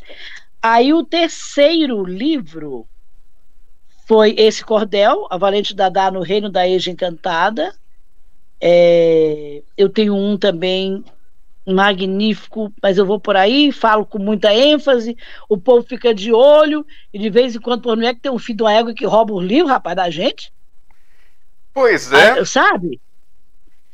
A gente fica, a gente fala muito empolgadamente, tem vários livros ali na mesa do serviço, e de vez em quando vem um filho de uma égua, com todo respeito, e rouba o livro. E esse cordel, que era o meu segundo, foi-se. Agora eu tenho que. foi-se é bom, né? É, aí depois veio a Justiça Violada. É, agora, esse aqui, Peripécias de Quem Conta Histórias, é, é coautoria também. Ah, foi organizado pelo, por quatro queridos, que são a Fátima Colares, a Janine Pacheco, Silvia Castro, Maristela Papa e Alexandre Camilo. Aqui é, a gente conta alguma história que nos aconteceu enquanto contávamos, quando íamos contar, quando voltávamos da contação. E a minha história aqui é o dia em que Raul Seixas me livrou na cadeia. Uia! Rapaz, o Raul Seixas, eu tenho duas histórias magníficas com o Raul. Eu entrevistei Raul Seixas em uma rádio lá em Crateús, no Ceará. Eu me, eu me, eu me peguei um, um, um LP uh, ah, do Raul e, e, entrevistei ele no LP se ele está presente transformei a fala dele numa entrevista. Fiz o maior sucesso, rapaz. Eu comecei a anunciar que o Raul ia, eu entrevistar o Raul no meu programa. É, um, que uma música que ele começa tossindo. Ele faz é aquela o LP é, é As Aventuras de Raul Seixas na cidade de Tor. Não sei se você conhece, se você gosta do Raul. Sim. E ele começa tossindo. Ele faz dá uns três é, torcimento, tosse três vezes, e depois ele diz: é, Meu nome é Raul Santos Seixas. Eu sou baiano de quem ganhei três horas de mula e umas quatro de trem. Aí, eu, aí depois ele começa a cantar de rapaz, isso vai virar uma entrevista. e combinei com o rapaz a técnica de som e fiz uma entrevista com o Raul. Aí eu disse: Olha, o Raul não está. Eu comecei a anunciar, botava tosse, ele não está bem. Então ele pediu para fechar as janelas. Aí ninguém podia entrar na rádio, né? Agora, essa aqui, o dia em que Raul Seixas me livrou. Deixa eu ver como é que eu coloco mais perto. Tá dando para ver me livrou na cadeia. Não sei quanto tempo a gente tem, ela é pequena, eu podia até ler. Ó, nós estamos com 30 minutos já da segunda hora. Opa, então vamos parar. Você quer parar? Não, se você, se você quiser usar. Você tem direito a três horas. Se você quiser usar as três horas, a live é sua, porque a história é hoje é sobre você, é tudo que faz ser Andréia Souza. About Me. Ok. Gostou do About Me? Olha, é chique. pois não é, rapaz? Eu acho que assim, você, então. você deveria ler só, só o primeiro parágrafo, os dois primeiros parágrafos, para dar aquele docinho na boca do pessoal, para quando você relançar, o pessoal correr atrás que nem mosca. Ou que nem abelha. Olha! ah, obrigada. Abelha. Né? Abelha, que sabe fazer a colmeia, que guarda, faz a, a casinha no hexágono para não escorrer, para que o produto do seu trabalho esteja garantido, guardado, abelha que é organizada, abelha que dá o voo para colher o doce, vai lá no pólen, vai no pistilo, enche as patinhas, as patinhas dela tem umas mochilazinhas. Ela enche as mochilinhas de, de pistilo, de pólen, de matéria-prima. Traz aquela matéria-prima lá para a colmeia, distribui, cada uma tem uma função. Então, a abelha é a melhor referência. Sim, é, é, então, assim, eu pensei em abelha, só que eu falei mosca. Eu mosquei na palavra. Moscou, mas adoçou de imediato quando chamou a abelha. Você foi esperto, adoçou a coisa. Já que você está sendo a abelha rainha, então atrai o, o pessoal para sua colmeia. Hum, abelhas que aí estão. Eu, abelha rainha, agradeço ao própolis que as abelhas operárias preparam e promovem. Abelha rainha só é abelha rainha até quando a colmeia quiser que ela seja porque é elas que trabalham para alimentar a rainha. Entendeu? Só é rei, só é o centro, só tem poder aquele que reconhece que sozinho não faz nada, que sozinho não representa nada, que precisa do conjunto, do coletivo. A palavra coletivo já nos ensina. Letivo é o ensino, co ensinar junto, estar perto. E quando você falou admiração, quando você falou lá atrás, a palavra admiração, rapaz, ad, ajunta. Mira, olhar, observar, não perde o foco. A ação, o trabalho, a iniciativa. Admiração. Amei. Porque eu também estudava sufixos e prefixos, aquele livrinho que eu achei no lixo lá de gramática, viu? Ei. Por isso que a gente, a gente tem facilidade de fazer poema, porque sabe o sufixo, você sabe o prefixo. Tu sabe o que é um negócio chamado ênclise? Não sei. Tu conhece um negócio chamado mesóclise? Já ouvi falar, mas nunca um bicho... Tem um bicho chamado mesóclise, mesóclise, próclise e ênclise. Admirá-lo-ei, pronto, tá tudo aí. O lo e o ei, o en, a ênclise, o próclise e o mesóclise. Pois bem, cultura inútil, mas nem tanto assim, hein? Inútil nada. Inútil nada, maravilha. Uhum. É... Pois então, o dia em que Raul Seixas me livrou na cadeia. É... Aguenta três segundos que eu vou pegar o livro, porque sabe o que, que eu fiz com o livro? É. Vou assumir para você. A gente faz ao vivo. Apareceu, abri a janela lá, apareceu uma, uma, uma barata. Sabe o que eu, eu tava Eita. com o livro na mão, sabe o que eu fiz? Eu joguei o livro na barata. e o livro caiu lá na puta, rapaz. Peraí que eu vou buscar, já volto. Lá que o Karatia fazendo visita. A cucaracha. Porque é assim, ó, eu não tenho medo de barata, não. Eu vou atrás dela, só sossego quando eu mato. Morro de medo, não tenho medo de jeito nenhum de barata. Pois muito bem, vamos lá. Cadê você? Não é pra morder. Tem gato, olha! Como é o nome do rapazinho? É minha menininha, a Mia. Oh, mas que nome mais criativo! É que ela tem uma história, é que ela tem uma história que assim, há três anos atrás, ah. é, a Eva tava ali na rua conversando com a vizinha, não sei o que, aí de repente ela viu uma gatinha, mirradinha, magrinha, de rua ali, hum. miau, miau, miau. Ela escutou miado, ela foi ah. procurar, aí ela foi ver aquele miau, miau, miau, miau, miau, miau, e correndo pra lá e pra cá. Ela falou um oi pra gata, a gata já veio pra cima dela, ela foi buscar um pouquinho de arroz que a gente tinha feito, porque não tinha ração, não tinha nada, e trouxe. Uhum. Aí a gata comeu, bebeu água e foi embora, sumiu. Aí a, uhum. ela ficou assim, ah, é tão bonitinha, será que ela volta amanhã? Eu falei, não sei. Aí eu vou trazer um pouquinho de ração lá das, das gatas de casa. Eu falei, tá bom. Aí ela trouxe, no outro dia ela apareceu de novo aqui, miau, miau, miau, miau, miau, miau toda hora, assim, aqueles miau doído, aquela coisa. Uhum. Aí, aí ela foi lá, morrendo de fome, deu comida, essas coisas. Aí ela pegou, trouxe aqui pra mim e falou assim: Olha que bonitinha. Hum, aí eu olhei de canto de olho assim, olhei pra ela. Falei: Não. Hum. aí voltei a trabalhar. Ela, mas olha só, ela tá com fome, ela tá sozinha, olha a magrinha como é que tá. Eu. Você vai cuidar. Aí, aí, aí ela pegou assim, não, tá bom. E que nome que a gente vai dar? E ela não parava de miar um minuto enquanto a gente estava falando. Ah, do jeito que Mia, vai ficar com o nome de Mia. Não enche mais meu saco.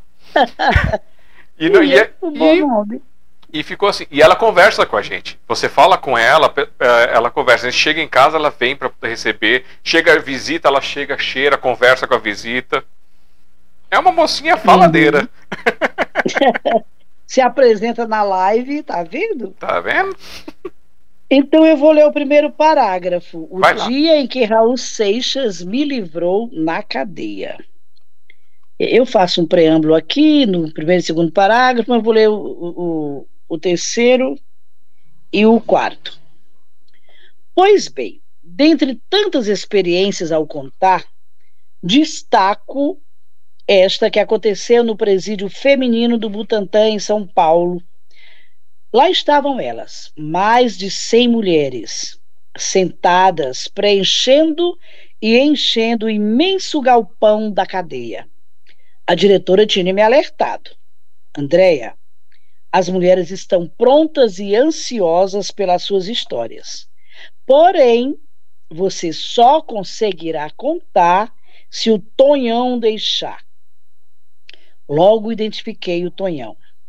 Pense numa mulher de longitude, altitude, larguitude, atitude, todas trabalhadas nas montanhas do Himalaia, que andava ao longo do galpão com mãos para trás, tocando terror com os olhos nas mulheres sentadas que abaixavam as cabeças intimidadas com aquela incisiva criatura.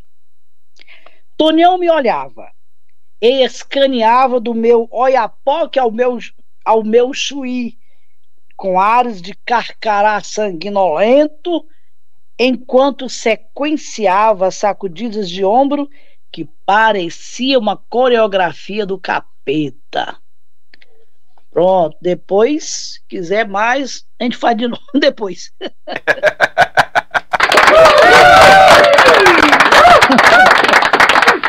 e esse, é, esse livro, qual que é o nome mesmo dele? Essa, essa é, Peripécias de quem conta histórias.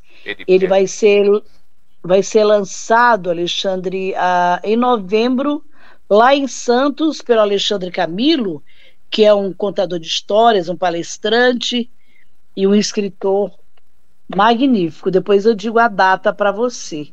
É, vai haver um lançamento lá. E as pessoas vão poder comprar direto contigo? Como é que as pessoas vão poder comprar esse livro? Olha, cada autor é, vai vender. Eu tenho, recebi oito livros uh, e vou vender. É, e vou vender por um preço. Eita, o pessoal vai me bater, rapaz. Porque assim, sabe, eu, tá certo que tem um preço aqui de edição, né, publicação, etc, etc. Mas a gente precisa facilitar o acesso ao livro. E e eu, eu vou dizer que eu vou vender esse livro aqui por 30 conto. Eita, Eita. que a Fátima Alexandre vão me bater, porque eles estão recomendando um preço mais para riba. Com certeza, pela espessura do bichinho. Mas pensa assim, quem adquirir vai ter, hum. só, vai ter só oito oportunidades, hein? É, eu tenho oito livros só para vender. Se bem que eu pedi mais dez. Se alguém quiser. Gente, tem cada história aqui. A bailarina, a galinha que sou eu, a protagonista é a história, Alma Fuerte, Amores de Mamulengo, Caminhão do Lixo, é, de médico e de louco todo mundo tem um pouco, é, de quando as histórias nos levam, e tem essa minha, o dia em que Raul Seixas me livrou na cadeia. Esse é, é desse ano? É desse ano, quentíssimo. Recebi pelo correio ontem. Não foi lançado ainda. E essa capa magnífica que sugere aí todo esse colorido da ancestralidade da África, essa contadora aqui que dança, liberta, livre. É, são acontecências nas trajetórias de contadores. E vai ter versão digital? Não sei, mas eu vou perguntar. É, um outro livro maravilhoso que eu creio que a Yara deve ter falado para você é um livro que ela participa também, organizado pela Leda Gonzaga, que eu acho que é Baú das Histórias. Leda, é, é, me desculpa se o nome não é esse, é, Yara, que é um trabalho magnífico das contadoras de histórias lá de Uberlândia, que ganhou um prêmio, acabou de ganhar um prêmio muito Sim. importante no meio da literatura.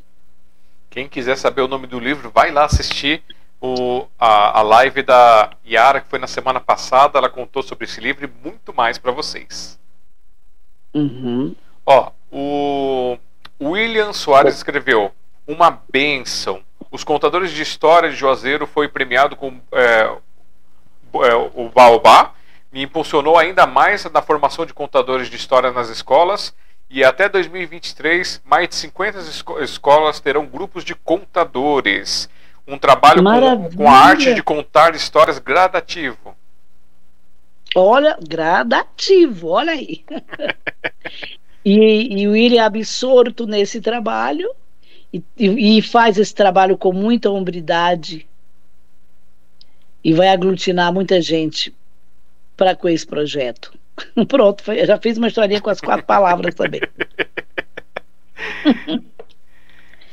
É... é isso aí, meu amado. Nossa, rolou tudo aqui para baixo. Vou ter que procurar as coisas aqui, porque eu, eu pulei. Olha, fala aí, Mora Alves. A Mora Alves também está aqui assistindo a gente. Mora, beijão para você. Obrigada por estar aqui. E ela mandando meus, os seus os parabéns para você. Um cheiro para você, Mora Preciosa. Grata pela honrosa audiência. E quem está aqui é a tia Seminha, mandando boa noite. Uma honra participar da sinopse. A tia Seminha, aliás, foi ela que ela é a culpada.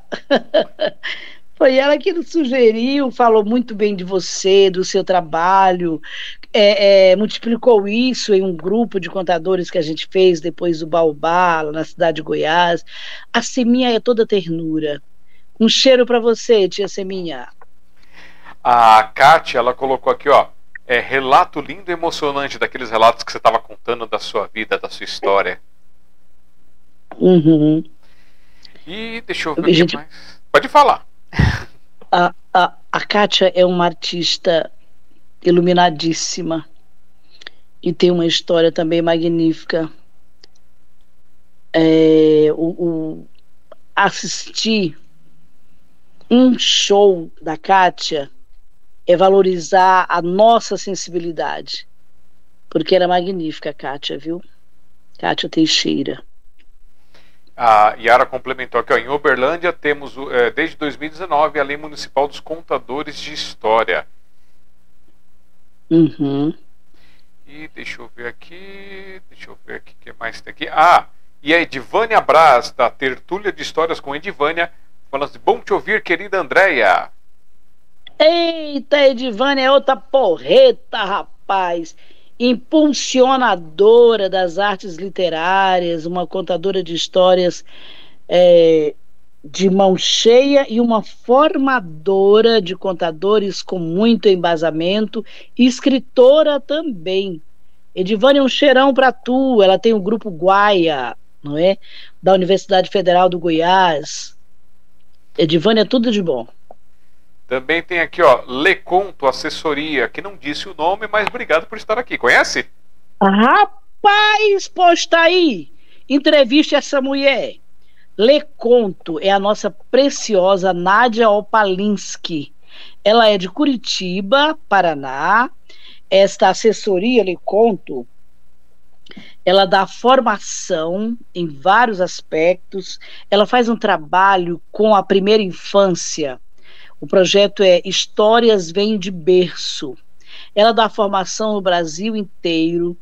Ela tem um projeto que é Café Conto e Conversa, onde ela reúne mulheres em lives, escolhe um tema, e esse, para além do encontro de mulheres fazedoras, esse encontro vira uma verdadeira é, terapia em grupo, terapia artística, terapia mesmo aí de colocar os sentimentos. A Nádia, ela é.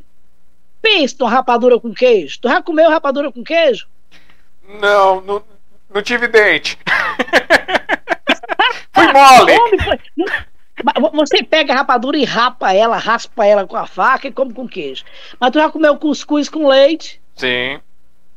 É bom? Eu, eu, gosto, eu gosto mais de tapioca. Ah, então eu tenho que falar uma coisa que você empolgue. Quem empolgue? É, lasanha. Já... Opa!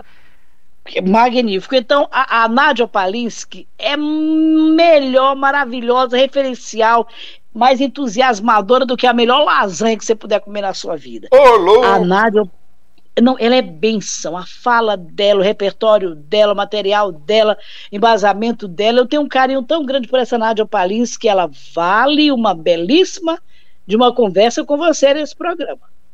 Então tá o nosso convite aqui já feito aqui com, com, com o know-how da, da André, hein? e também, pois ó, é. temos aqui Arlete Souza em Cantinho das Letex, mandando Eu Tenho do seu Ar... livro. Uhum. Arlete, ela é uma impulsionadora de literatura, ela tem um blog, é, é, ai meu Deus, livro, livro legal, ela tem esse cantinho da Arlete. Ela é uma professora da rede municipal de ensino de uma dedicação magnífica. Ela é uma ajuntadora de pessoas. É, ela é do coletivo de contação de histórias Contadores do Reino. É, Arlete, muito obrigada por você estar aí. Rapaz, só tem. Como diz no Ceará, só tem autarquia, só tem a nata escutando aqui a nossa conversa. E a Arlete daqui de São Paulo falou: ó, tenho lindas experiências com o livro e com essa autora. Gratidão. pois é, temos magníficas histórias juntas, Arlete e eu. Também aqui, ó, MA Socorro Sujane, Sujane Coloque, coloque, André, a impressão digital. Ela quer a impressão digital dos seus livros, olha lá. A impressão digital? É, o livro digital. Rapaz, diz aí. Ah, tá bom. O livro digital. Que eu já fiquei aqui pensando, vou já inventar a impressão digital. Eu já mostrar aqui. Olha só, essa Socorro Magnífica, ela foi lá para a cidade de Goiás. Essa Socorro, ela é de uma alegria. É, foi magnífico conhecer a Socorro. Ela é muito interessada, é uma contadora de histórias. Gente, tô feliz. a, a, tia Seminha pontuando lá do seu livro, da Toinha, que deu uma sensação de pertencimento para pertencimento a criança. Tem outras pessoas que falam que conta essa história. Aqui, ó, a Amélia é, André colocou: Eu conto essa história na minha sala de aula. A Kátia falou que ela tem o livro, ele é maravilhoso. Uhum. Maravilha, bom ouvir, bom saber. Ah, se esse povo fizesse. Ô povo, faz de conta tá tudo aí numa fila. Eu vou dando um cheiro na testa de uma por uma, de uma por uma, dou um texto abraçando e dizendo para vocês, quer saber? Um, um poeminha desse meu livro aqui. Vai lá. É... Livros e amigos. Na realidade, é uma quadra. Livros e amigos. Livros que te quero tanto, amigos que os quero perto, são laços de muito encanto, riqueza da vida, por certo. Agora, um chamado para o povo aí. Preste atenção! Quão tolos nos faz a tal felicidade. Nos faz chorar de rir, deitar e rolar de alegria, pintar o sete na parede da alma. Mas convenhamos, ô tolice linda.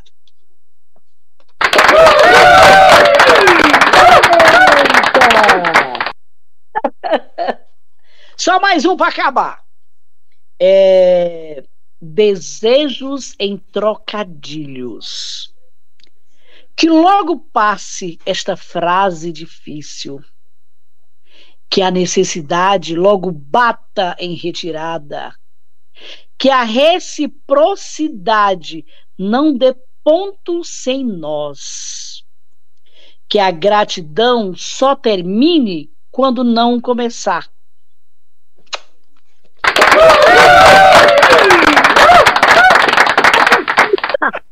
Eita, pensa num povo alegre. E aqui, ó, o povo alegre, que é Ana Selma Conta. Um abraço grande, Andréia, cheio de coraçõezinhos. Ana Selma, moça linda. Ana Selma é do, do Pará. Ana Selma, ela organiza uma pós-graduação de contação de histórias, é, é uma professora muitíssimo envolvida. Ela ganhou duas vezes o prêmio, prêmio Baobá. Ela ganhou a quinta edição aqui em São Paulo, no Museu da Língua Portuguesa, ela por ela.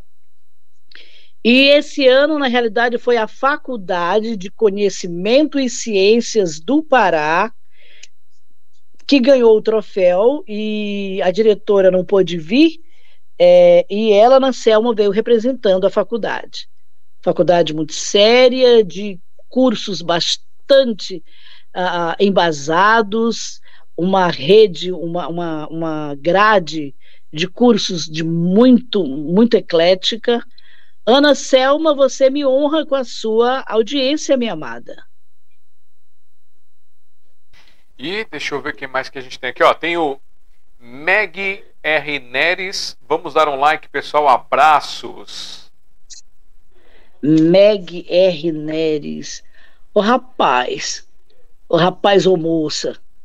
Meg R. Neres. Não é a Meg lá de Brasília, a Meg a Leda, que ela é a Meg mais linda.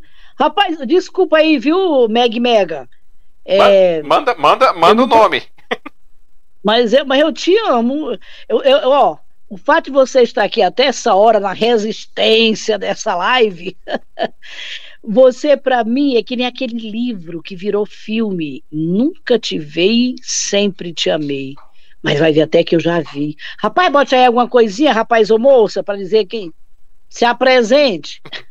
e o nosso amigo lá de Guarulhos, o grande produtor cultural lá da, da Casa de Cultura São Rafael, do, também do, do Sarau Amor de Esperança, Alan Tássio. Beijo, Alan Tássio. Ele mandou para você um 10 com excelência. Alan, Alan Tássio. Isso. Ele é grande até no nome, ele é um Alantaço. que Deus te abençoe, meu querido Alan. Muito obrigada pela sua audiência. A Yara colocou aqui, ó. Imagina isso tudo às quatro da manhã. Essa André é arte pura. Gente, às quatro da manhã. Olha só, a Yara, a Jojo Orvino e a Juliane foram as nossas produtoras, me ajudaram, foram bênçãos na minha vida, me ajudando a organizar o Prêmio Baobá. E pense, eu e a Yara no mesmo quarto. A gente não dormia, a gente conversava. E eram tantas memórias afetivas, eram tantas músicas, eram tantos os projetos. Meu Deus, dormir pra quê, rapaz? Descansar para quem tá cansado. Yara, linda. E a, a Kátia colocou aqui um trechinho. Toinha recebeu cinco importantes visitas. Eram as bonecas e os bonecos que o anjo mamãe tinha feito. Naquela tarde, além de biblioteca, o pé de manga virou cartório. Lindeza! Ah, Kátia, me emocionou. Minha querida. Um beijo, Kátia querida. Precisamos nos ver, menina, nos ver e rever. A Amélia colocou aqui, ó. Boa noite. A Amélia e Andréia, né? Boa noite. Programa maravilhoso. Obrigada, minha querida. Se Deus quiser, no mês que vem estaremos juntas aí em Crateus, no Ceará, promovendo uh, o prêmio Louro da Cruz. A Ana Soares Muito também bem. colocou boa noite aqui para você. Andréia, você é demais, parabéns, mulher inteligente. Ô, oh, Benção, sou demais mesmo, rapaz. 104 quilos é demais. mas mas estou me organizando para fazer uma bariátrica. Pense. Eita. É, olha só, a Ana é uma preciosa artesã. Puxou a mãe. Essa moça, ela é a, uma mulher rendeira, sabe? Que faz renda, que faz artesanato, que faz eu vou até mostrar o negócio que ela fez. Espera aí, rapidinho. Tá com cucaracha. Vai cantando aí, vai.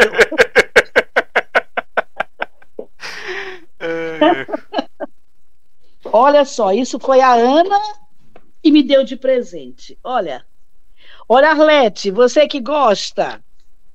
Olha, Yara, olha. Você precisa ter uma dessa na Leconto, viu, Nádia Palinski? uma belíssima namoradora, namoradeira, olha.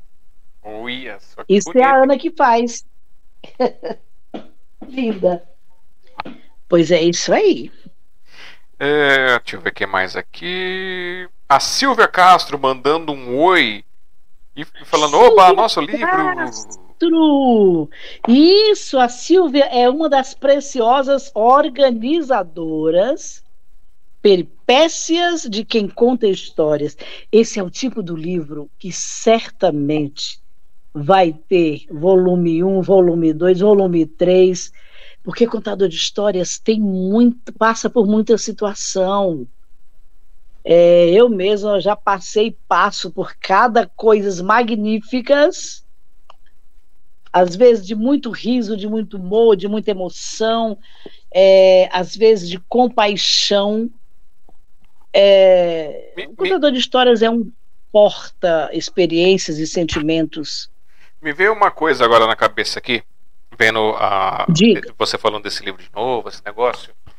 É, Silvia, eu não sei se você sabe, acho que poucas pessoas sabem, mas até para vocês que estão hum. assistindo a gente também, existe um projeto chamado Eu Faço Cultura. Vocês acessam lá, eufassocultura.com.br.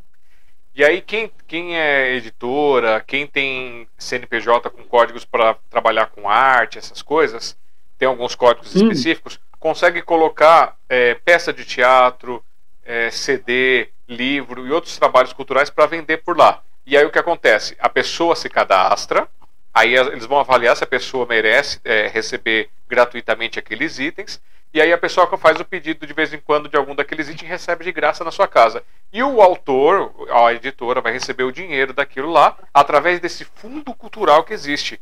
Então, de repente, pode ser interessante vocês colocarem lá para que as pessoas também tenham acesso. E aí dão, dão acesso. Maravilha. Porque o foco lá do, do, do, Eu Faço Cultura não é, não é pessoas que tenham renda, né? E sim é, pessoas que sejam contadores de história, que estejam da terceira idade, que, que tra trabalhem com escolas, que, que sejam é, que tenham pouco acesso e eles focam nisso. Então, coloquem lá no Eu Faço Cultura, dá uma olhadinha. Se, se não souber, manda uhum. mensagem que eu te mando o link. Maravilha, tá vendo, Silvia Castro? O programa Sinopse potencializa a cultura. E esse livro é muito importante, rapaz, porque aqui está registrada, estão registradas as emoções, os sustos, as alegrias e os desafios de contadores enquanto vão contar, enquanto estão contando e depois de contar. Isso, ó. E a Silva complementou aqui, ó. São 35 peripécias. O livro é uma roda de história com peripécias de contadores de história de vários cantos do Brasil.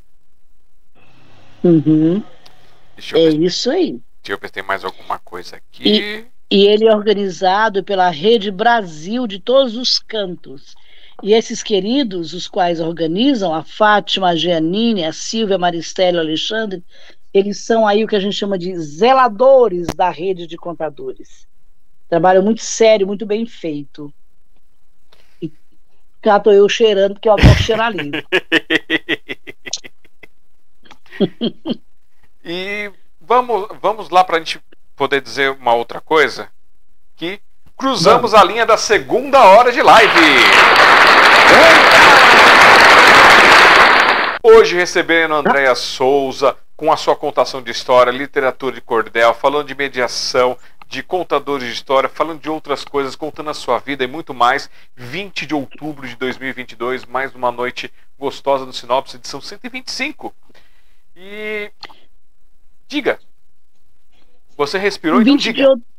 É, porque é, quando eu lembro do dia 20 de outubro, aí eu lembro que é o dia da poesia, aí eu lembro do Olavo Braz Martins dos Guimarães Bilac o Olavo Bilac, o carioca. Tem um pessoal aí dizendo que ele é nordestino. Não, ele não é nordestino, mas bem que poderia ser, por toda a pujança com a qual ele escreveu. Ele é carioca. E no primário, lá no Ceará, eu estudei muito sobre ele.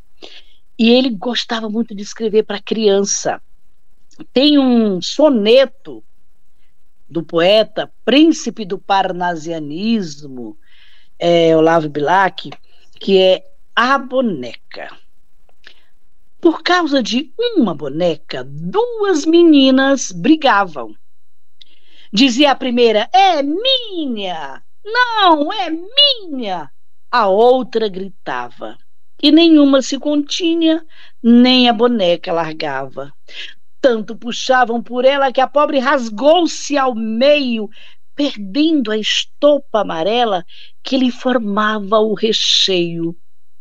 E ao fim de tanta fadiga, voltando a bola e a peteca, ambas, por causa da briga, ficaram sem a boneca. E a do meio estava esperando o aplauso. É, eu tomo cuidado com esse aplauso, porque às vezes, às vezes a, a, a pessoa que está apresentando faz uma pausa dramática e eu não pego o que é pausa dramática e ela continua a falar e eu tinha apertado o aplauso, aí eu fico sem graça. porque brincante do jeito que és, vai que faz uma molecagem dessa comigo. Por não é? Você sabe que essa coisa do aplauso, viu, Alexandre, é bem interessante. É óbvio que quando o artista se apresenta, é natural que ele queira ouvir o aplauso, é natural que ele espera o aplauso. Mas como contadora de histórias, de experiências aí em tais e tantos lugares, para pessoas das mais diferentes graus de instrução, perfil socioeconômico, os mais diferentes sotaques, as mais diferentes migrações, imigrações e agora refugiados, não é? é uma, essa história que eu contei aí no livro, do, do, no dia que o Raul Seixas me livrou na cadeia, quando eu terminei de contar a história para aquelas mulheres, eu contei Fátima, a fiandeira, que é uma história árabe. A Fátima ela passa por uh, percalços, por naufrágios, por hecatombes. Ela, é, enfim, ela tem uma vida cheia de experiências amargas. Mas cada experiência ela aprende uma coisa. Ela aprende a fazer uh, estaca, ela aprende a fazer corda, ela aprende a fazer tenda. E no final, quando ela, pela quarto naufrágio, que ela chega nas praias da China e está lá desolada, e vem o, arauto do rei, que vem todas as tardes, ao crepúsculo, ali naquela praia, fazer uma pergunta. Há por aqui alguma mulher que saiba construir uma tenda? E naquele dia lá estava Fátima, desolada, se questionando por que tantas derrotas, decepções seguidas. E ela levanta a mão e diz: Eu sei construir uma tenda. E o arauto prossegue. Finalmente a profecia vai se cumprir, porque há uma profecia que um dia na praia apareceria uma mulher que construiria uma tenda. E essa tenda vai livrar a China. Aí ela vai se apresenta ao imperador no, em, uma situação do naufrágio. É, é, é, é, aliás, ainda quando o pai dela era vivo, ela, ela aprendeu a tecer, era uma grande tecelã. Depois, em um dos naufrágios, quando ela foi resgatada, todo mundo morreu, só ela chegou até a praia. É, uma pessoa bondosa a acolheu e ensinou a, a ela fazer estacas, preparar estacas. Uma outra situação, depois dela passar perigos enormes, tragédias imensas, ela foi acolhida e aprendeu a, a fazer uh, velas para um barco cordas. E aí ela chegou para o imperador. O imperador diz: Mas você, tão frágil, você sabe fazer uma tenda? Ela, sim, eu sou. Então o que é que você precisa? Ela falou: Eu preciso de madeira para para fazer a estaca. Aí trouxeram madeira, trouxeram estacas, trouxeram estacas. Ela, não, não, nenhuma é boa. Deixa que eu mesmo faço a estaca. Aí ela pega lá uma madeira e ela faz a estaca. Ah, eu agora preciso de cordas e trazem um monte de material de cordas. Ela, não, não, essa não serve. Então trazem material e ela mesmo tece a corda. Traz material para o tecido, ela não. Trazem tecidos, tecidos, tecidos, ela não quer nenhum. Ela mesmo confecciona o tecido. E ela mesmo então faz a tenda. E aí ela entende e dá graças a Deus pelas situações que passou, porque ela pôde construir aquela tenda e virar, mudar a história que destruiria a China. É, então, eu contei essa história para aquelas mulheres presas, imaginando assim, certamente, se elas estão presas, elas passaram por muitas situações horríveis. Então, que essa história, é, a gente sempre tem intenção quando conta. Você só não precisa, o contador não precisa dizer, como na lição de moral da fábula, tá vendo? A gente não precisa dizer. Conte, conte com vida, entregue a alma enquanto conta. Eu gosto de dizer isso, quando você entrega a alma enquanto está contando, você faz um pacto. Quem entrega a alma faz pacto. E quando você faz um pacto, você não mente, quando você faz um pacto, você se entrega total. Conte história com essa intenção, como se fizesse um pacto com o ouvinte.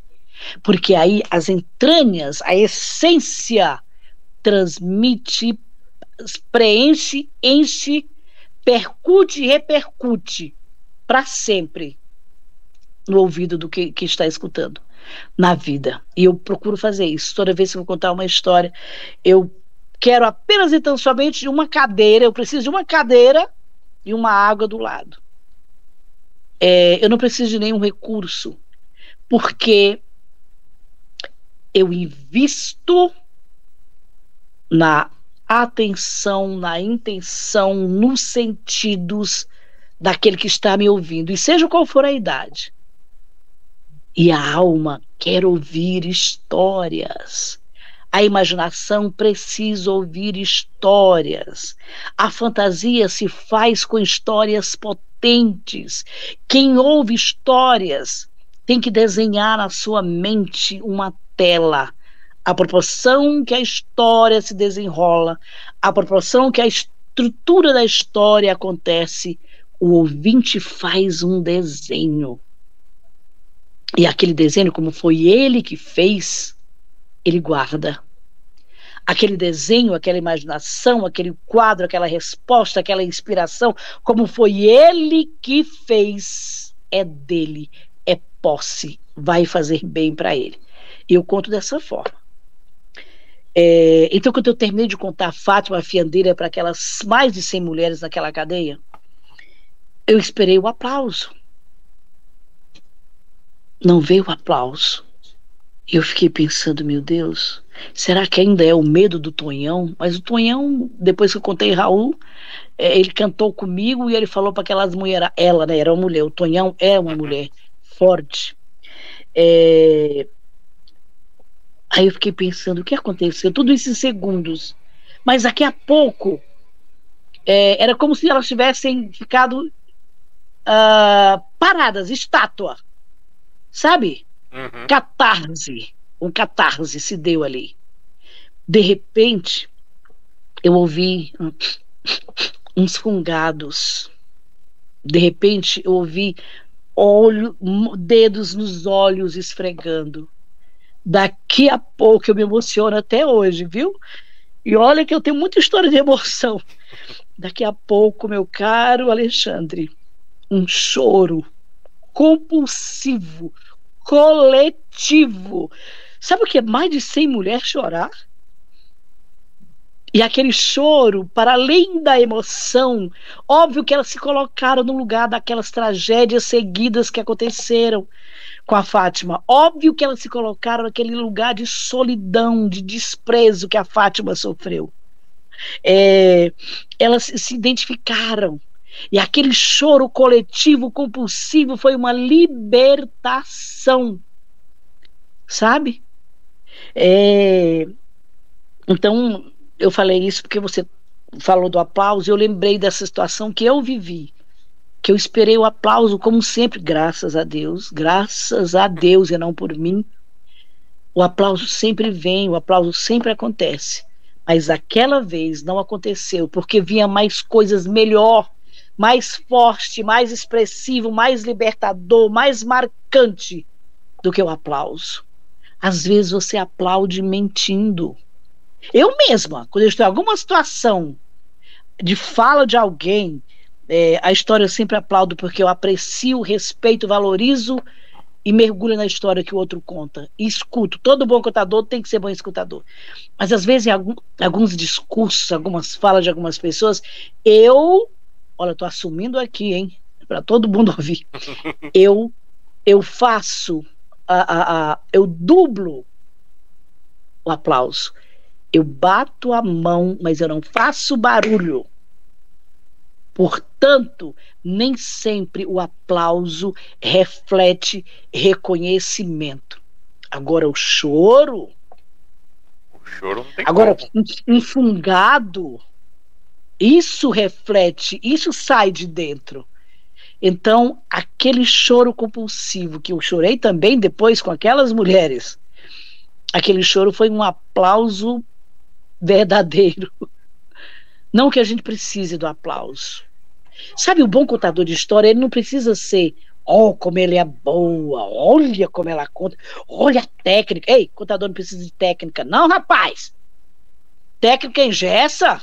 É claro que você precisa se preparar para organizar, é claro que você precisa se preparar para contar, mas se você for contar histórias com técnica, não agora eu olho para ali, eu levanto a mão até ali, eu pego esse recurso e coloco ali.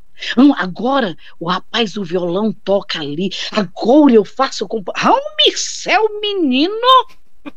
Eu respeito. Todos eles que trabalham com recurso, respeito. Mas agora, se, se você se vale da técnica, você se engessa. Deixa fluir o contador que há em ti. Deixa que a história seja a maior atração. E o contador bom é aquele que esquece que ele é contador. O bom é a história que ele conta. O contador bom que esquece que é ele que está contando, porque o meu figurino, porque o meu jeito, a minha mesa, o meu instrumento. Homem, seu menino, isso é besteira. O contador, oh, pelo amor de Deus, gente, usem os recursos figurinos de vocês.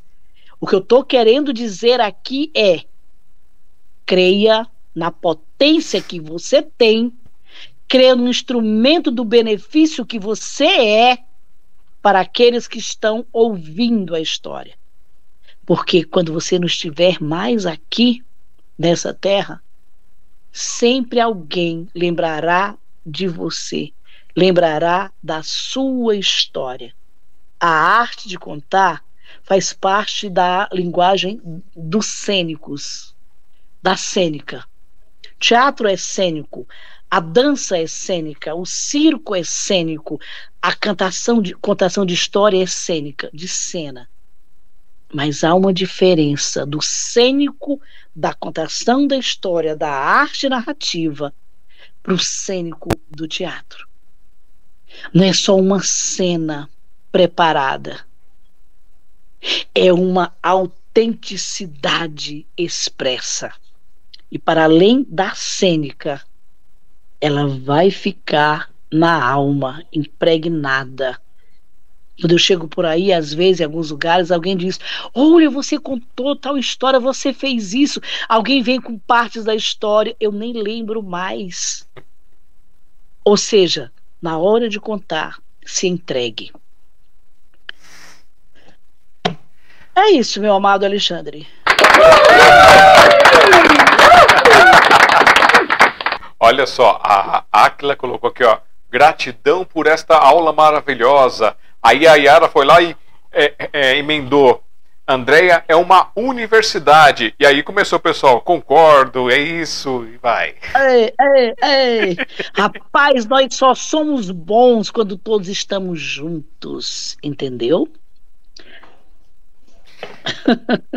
Eu vou, vou, vou aproveitar aqui e vou então ler uma música minha para você. Oba, que honra! É, eu uma coisa que eu sempre pensei quando fui escrever, quando comecei a escrever as minhas canções, é não pensar só em, em refrão, refrão, refrão, refrão, refrão, como acontece muito, né? Ou aquela coisa meio vazia, assim, coisa. Eu gosto de contar uma história dentro das histórias. Tanto que o meu primeiro CD que eu gravei, e o único, né, que eu fiz, ele são 10 músicas que elas começam num estilo musical e vão crescendo, crescendo, crescendo, depois vão diminuindo até voltar para o mesmo estilo. E elas têm uma história uhum. cada um também para criar também toda essa é, essa ancoragem. E aí, vou trazer para você aqui, ó, a, é, essa música que não, não definiu o nome. Ficou como Linda Manhã ou Sublime Sol. Hum. Amanhecendo, um novo dia começando linda manhã que o sol está mostrando. Invisível vem um vento a nos mostrar, nuvens brancas começando a brilhar. Perca em seus olhos o tempo e a direção. Queria poder tocar suas mãos, sentir o seu abraço, sentir seu calor, tê-lo em meus braços, meu amor. Linda manhã porque ela não está aqui. Ontem passou e sem ela não sei sorrir. Vem, meu amor, completar o meu coração e sentir o calor desta paixão. Linda manhã, porque ela não está aqui. Ontem passou e sem ela não sei sorrir. Me dê uma chance para lhe fazer feliz e quem sabe então podereis sentir. Neste céu azul quero mergulhar. É límpido e belo o seu olhar. a seda de um anjo banhada no luar. Uma pétala dessa, uma pétala dessa rosa quero tocar. Mas um dia acabou e não pude lhe sentir. Distante estou de quem não está aqui. Sem uma palavra ou mesmo uma ação, apenas com a alma e com os olhos conquistou o meu coração. Linda manhã, porque ela não está aqui. Ontem passou e sem ela não sei sorrir. Vem, meu amor, completar o meu coração e sentir o calor desta paixão. Linda manhã, ela não está aqui. Ontem passou e sem ela não sei sorrir. Vem, meu amor, cultivar o meu coração e sentir o calor desta paixão. Linda manhã! Ah, rapaz, deixa eu ligar, liga as palmas! E não, e não é palma de dublagem, não faço figuração, porque às vezes eu faço figuração por aí que eu tô batendo palmas, sabe? Maravilha! Rapaz, essa, olha, quando você fala seda de anjo, banhada de lua, rapaz, isso é é, é, é, é, romantismo puro. Não estou falando do romantismo do sentimento, que também é, essa é toda romântica, que magnífico. Sentir a falta, vem me completar, isso é romantismo puro, ou romântico. Mas quando, eu, quando você fala seda do anjo banhada de lua, isso é característica, isso é vestígio da época da literatura romântica, do romantismo. Como romântico era Castro Alves, como romântico era José de Alencar. Aliás, uma das maiores referências do romantismo é José de Alencar, é Castro Alves. Qual é a característica do romantismo? É as comparações, as metáforas. E é onde o lugar do poeta, o lugar do poeta é na metáfora eu hoje escrevi, soltei aí em alguns grupos, que uh, o capacete do poeta é o vento. Não é o vento que arrepia os cabelos, mas é o vento das novidades. Agora eu escrevo uma ventania produtiva. Agora eu rimo, agora eu digo. Sabe? Parabéns, você é um poeta que tem um capacete de vento na cabeça. Eu também digo, é, e sabe onde é sabe onde é que o vento faz a curva? Sei é não. na cabeça do poeta, é na cabeça do poeta, rapaz. Porque o vento fica dando volta, é a lâmpadazinha, é o eureka, é a ideia. O vento faz a curva na, na sua cabeça, então. Posso brincar com você? Posso? Pode. Pode? Pode, até destelhou aqui. Então por isso mesmo que eu ia brincar. o vento chega aí e faz ninho. Parabéns. Outra coisa, olha, a poesia, o poeta, eu gosto muito desse conceito que eu sempre digo por aí. O poeta é um é um alto lápis, alto eu, é um alto lápis. Nós somos um lápis, o poeta. E a gente vive medindo as palavras, não medir com medo de dizer. Mas isso é bom também. Isso é sintoma de diplomacia, a gente precisa medir as palavras. Mas assim, com relação ao poeta, medir as palavras, tipo assim, nessa frase cabe quanto? O que é que eu digo nesse verso? Por isso eu digo que o poeta é um alto lápis que a gente vive medindo palavras, escolhendo rimas e lendo pessoas. Quando você, não sei quem foi a tua musa inspiradora, não sei o que te ocasionou fazer essa coisa linda aí, mas você estava medindo pessoas. sabe? Totalmente. Aliás, lendo, lendo, lendo pessoas. Essa pessoa me inspira isso. Essa pessoa vai falar isso. Essa pessoa me, me faz dizer isso. Então você está lendo pessoa. Ou seja, o mundo precisa do poeta. O mundo precisa de leveza e poeta é leveza. Te contar que essa é uma das músicas que eu fiz em forma de platonicidade, imaginando, imaginando um dia que fosse assim. Oh, o platônico, o corra lindo é o platônico, rapaz. Quem não tem as suas platonicidades não é feliz, não, rapaz. Oh, coisa linda é a quimera. Quimera para os poetas era um sonho muito distante, mas na quimera cabe tudo. No platônico cabe tudo, você aproveita. Sabe aquela música? Como é que é? Eu, eu, eu só para o meu prazer. Eu te criei, recriei só para o meu prazer. Ai, lembra da música? Agora, Sim. mais ou menos assim.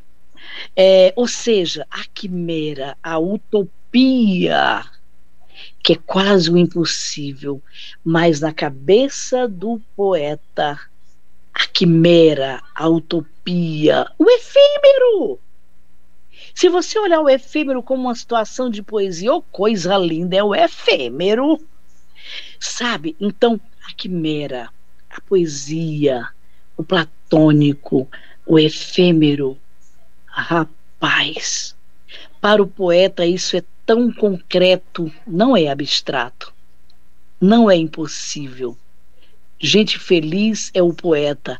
Aliás, o nosso amigo diz lá: o poeta é um fingidor, porque finge que é dor a dor que de veras sente. Muito bom. E agora vamos, vamos ver uma coisa. Como a Andréia é criativa, cheia das peripécias. Hum. Ela, a Andrea, ela tem algum dedinho, algum pezinho ou habilidades com pintura, escultura ou outro tipo de arte plástica? Meu precioso. Um, aquilo que eu não sou manualista, não sei artesanato, não sei fazer nada com as mãos assim. É, eu sou canhota. Eu tenho 65 anos. Uma cabeça de 20, um juízo de 10 e uma ousadia de 5.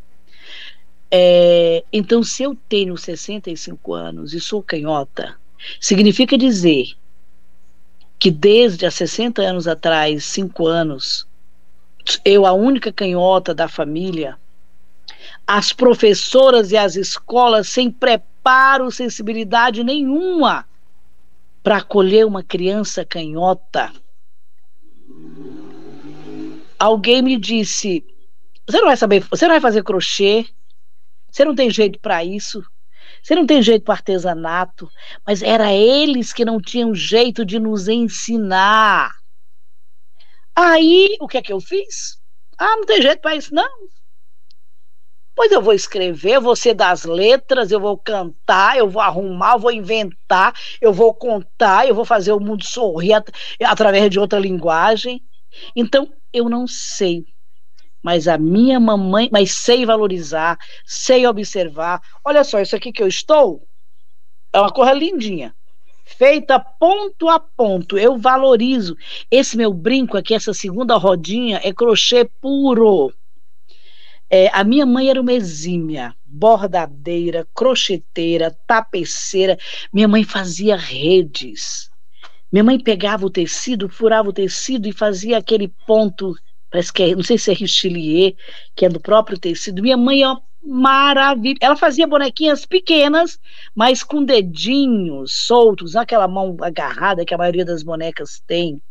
Ela pintava, ela bordava a unha da boneca de ponto cheio vermelho. Ela, ela, ela bordava a boquinha vermelha. Ela fazia a sobrancelhinha de ponto de marca, de Eita, ponto de cruz. Que trabalho. Sabe? Mas eu não, não desenvolvi, porque eu sou canhota. Era canhota.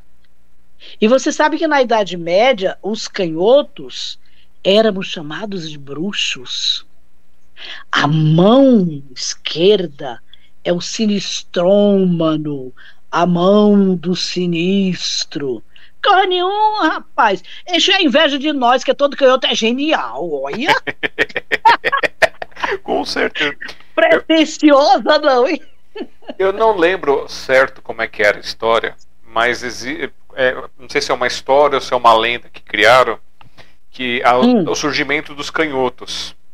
Que na verdade a humanidade toda ela sempre foi ambidestra, fazia as coisas, mas um certo dia, por causa de uma briga, de uma guerra, eles acabaram brigando e se cortaram ao meio. E quando se cortou ao meio, nasceu o, o outro ser, que era o, o reflexo. Então, o, o, canhoto ele é o reflexo do destro. E eles são duas partes que se complementam. Uhum, uhum. Eu só não lembro direito como é que era a história, mas eu sei que é muito bonita. Está, está parecendo com mitologia nórdica. Mas você sabe que eu vou pesquisar? Você me cutucou. mas de fato, a gente se complementa, é isso mesmo. E, engraçado que tem aqui, ó, a, a Yara, ela mandou a letra aqui pra gente, que é do. É, tem o Leone que canta, não sei se é dele 100%, mas eu conheço com ele, que é hum. Noite e dia completa o nosso amor e ódio eterno. Eu te imagino, eu te conserto, eu faço a cena que eu quiser. Eu tiro a roupa para você, minha maior ficção de amor. Eu te recriei só pro meu prazer. Só pro meu prazer. Olha, só o poeta faz isso, rapaz. Ô, oh, Yara linda. A Yara tem uma voz, a Yara canta magnífico. Yara, se tu me amas, perguntar três vezes. Yara, tu me amas? Grava um áudio, tu cantando a capela essa música. Yara, tu me amas? Grava um áudio, tu cantando a capela essa música. Três vezes. Yara, tu me amas? Homem, rapaz, canta logo e manda o áudio.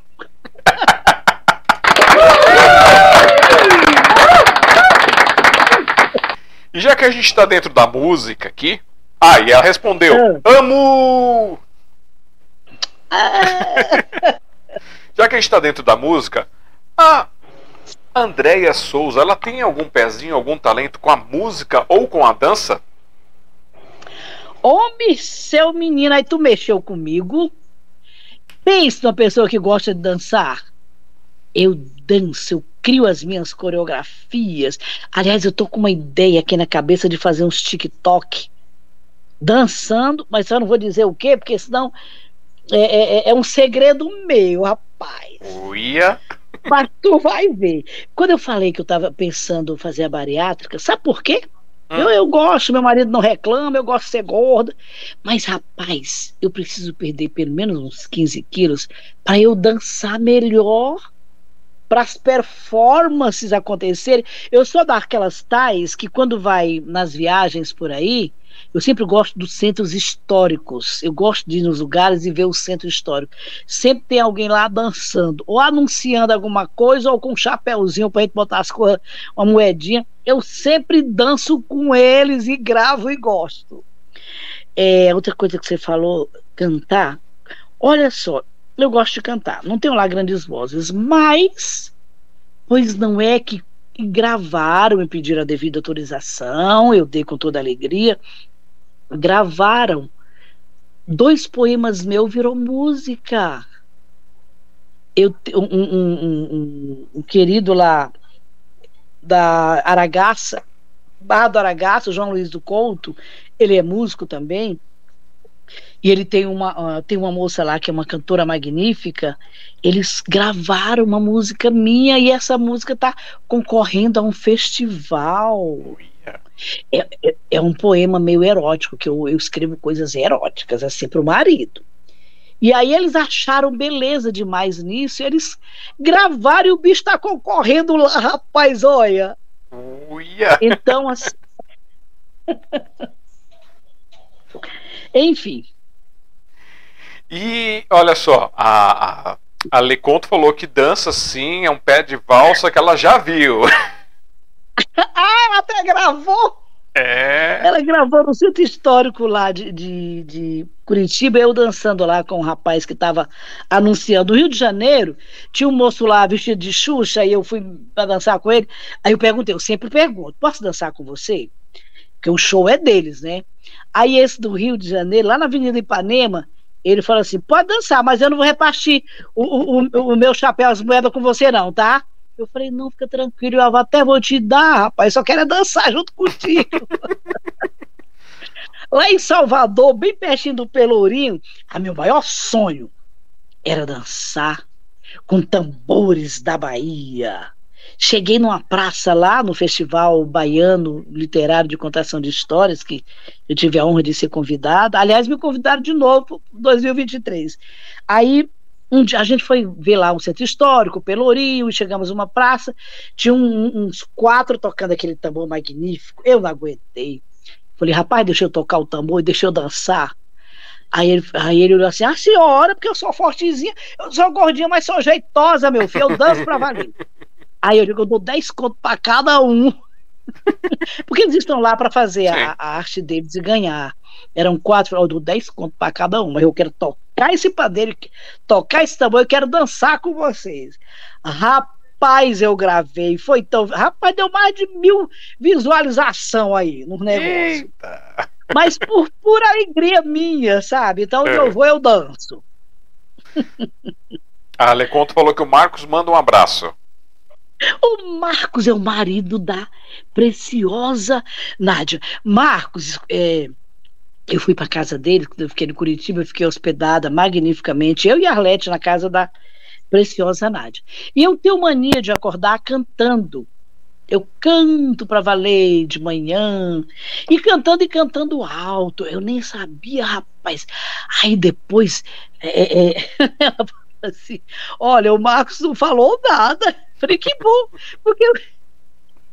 não sei se ele teria se incomodado, mas eu canto. Canto, amor, e me sinto feliz em cantar. O amor que eu trago no peito, o amor que eu tenho pra dar.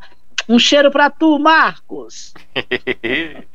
A Yara acho que te provocou. Ela colocou aqui, ó. Acorda Maria bonita. Acorda, vai fazer café. café. E o dia já vem raiando. É, o meu pai cantava isso para minha mamãe e dançava enquanto cantava isso. Bom fazer uma, uma, uma live só com lembranças de música, né? Olha, dá para fazer. Qual é uma música que tá na tua cabeça, assim, na tua lembrança, na tua memória infantil, ou, ou infantil não, enfim. Mas qual é a música que te é recorrente? Pede para as meninas, Yara, Nádia, qual é a música que te é recorrente? Kátia, a Kátia é magnífica, enfim. É, é, é, assim, eu sou, eu sou problemático para falar de música porque eu sou músico prático, né? Eu, virei, eu, eu me Ai. transformei num músico prático com 2000, meu tio se mudou para cá. Minha avó contava as histórias aqui, eu gostava de ver as histórias da família. E tinha dois tios meus que tocavam violão, guitarra, essas coisas, né? Um desses faleceu, mas o outro, ele morava longe, morava lá no Imirim. Aí ele veio morar aqui pertinho, aqui na, na Ticoatira. Aí eu falei, eu, como eu, quando ele mudou, eu falei assim: eu, eh, você me ensina a tocar violão? Ele falou: te ensino, só que você precisa ter um violão. Eu falei: tá bom. Eu guardava, eu, eu lavava carro, eu, cortei, eu, eu, carpia, fazia um monte de coisa lá para juntar minhas moedinhas. Fui lá, comprei meu tonante, aquele violãozinho mais meia boca que tinha, levei para casa dele, falei: serve esse? Ele: ah, serve, para começar tá ótimo. Afinou para mim, falou: ó, dó, ré, mi, fá, sol, é assim que você posiciona. Fiquei um pouquinho com ele, voltei, um mês depois voltei lá já tocando um pouco, pedi mais umas uhum. notas. Ele me passou. Eu sei que fechou, fechou esse período de dois meses. Eu compus minha primeira música e comecei de lá para cá. Então eu sou apaixonado. Quando criança, eu ficava cantando no ônibus é, o hino nacional. Aquela. É, eu gostava de cantar aquela música. Ai, me esqueci o nome da. que tocava muito na rádio. Ai, meu Deus do céu, fugiu. Era uma música bem animada que. que... Aquarela do Brasil, não?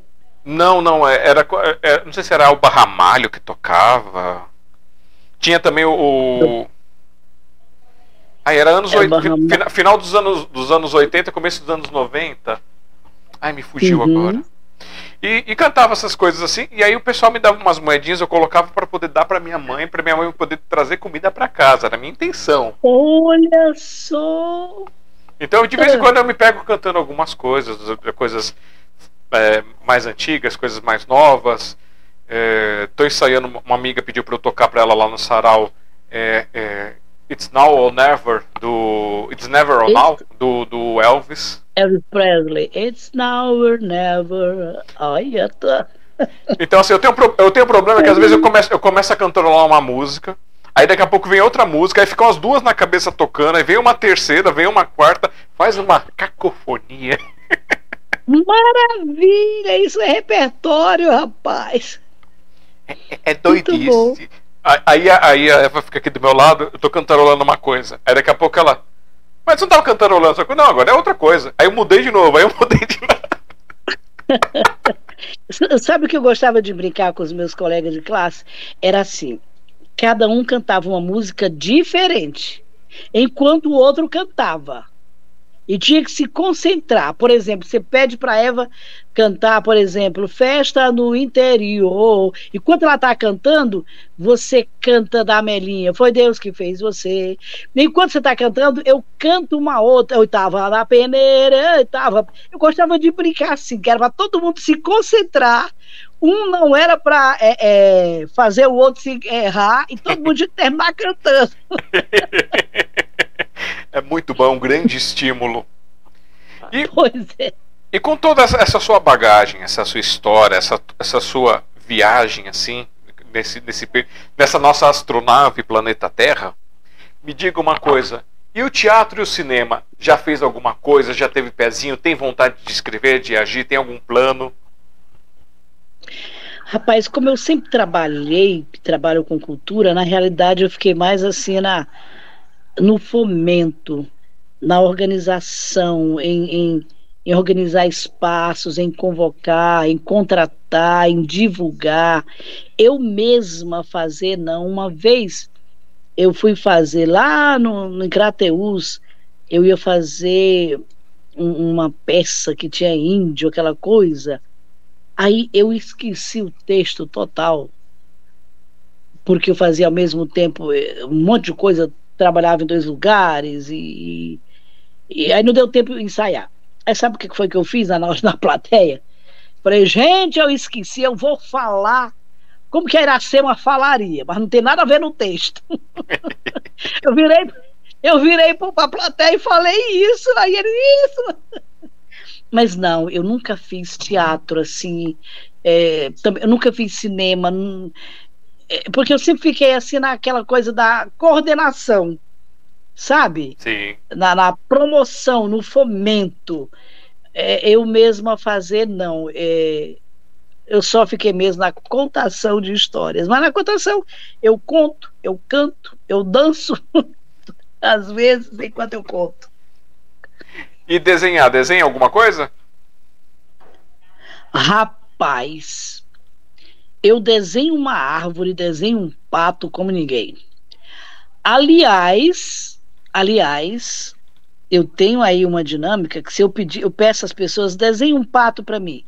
Não capricha, faz o teu desenho do pato natural. E eu olho para o pato e falo um monte de coisa da pessoa. Só em cima do pato que ela desenhou. Aí alguns dizem assim, ô pato que entrega, ô pato, eu não sei o quê eu faço uma patologia. desenho um pato que eu direi quem tu és, como é que tu ages, que tem dado certo. Mas desenho não. Agora, minha filha é artista visual, fez belas artes, é, já faz algumas exposições, faz curadoria de exposições. Se bem que nesse instante agora ela está na Secretaria Municipal de Relações Internacionais, organizando a Expo Negro, farol antirracista. Mas minha filha, graças a Deus, ela tem esse talento de, de, de design, de pintar, de escrever, ela gosta de fazer coisas é, em tecidos. Ela tem um projeto com tecidos, onde ela escreve frases, onde o tecido tem. Ela imagina quando o vento bater nesse tecido, ele vai fazer esse movimento. Ela é toda muito criativa, ela é magnífica. Mas eu acho que Deus me deu a contação de histórias e Deus me deu a condição de acolher talentos, criar oportunidade é, e fomentar a arte e a cultura. Para não ficar errado minhas anotações aqui, eu gostaria de perguntar para você para poder terminar de anotar. O terceiro livro é A Valente Dada.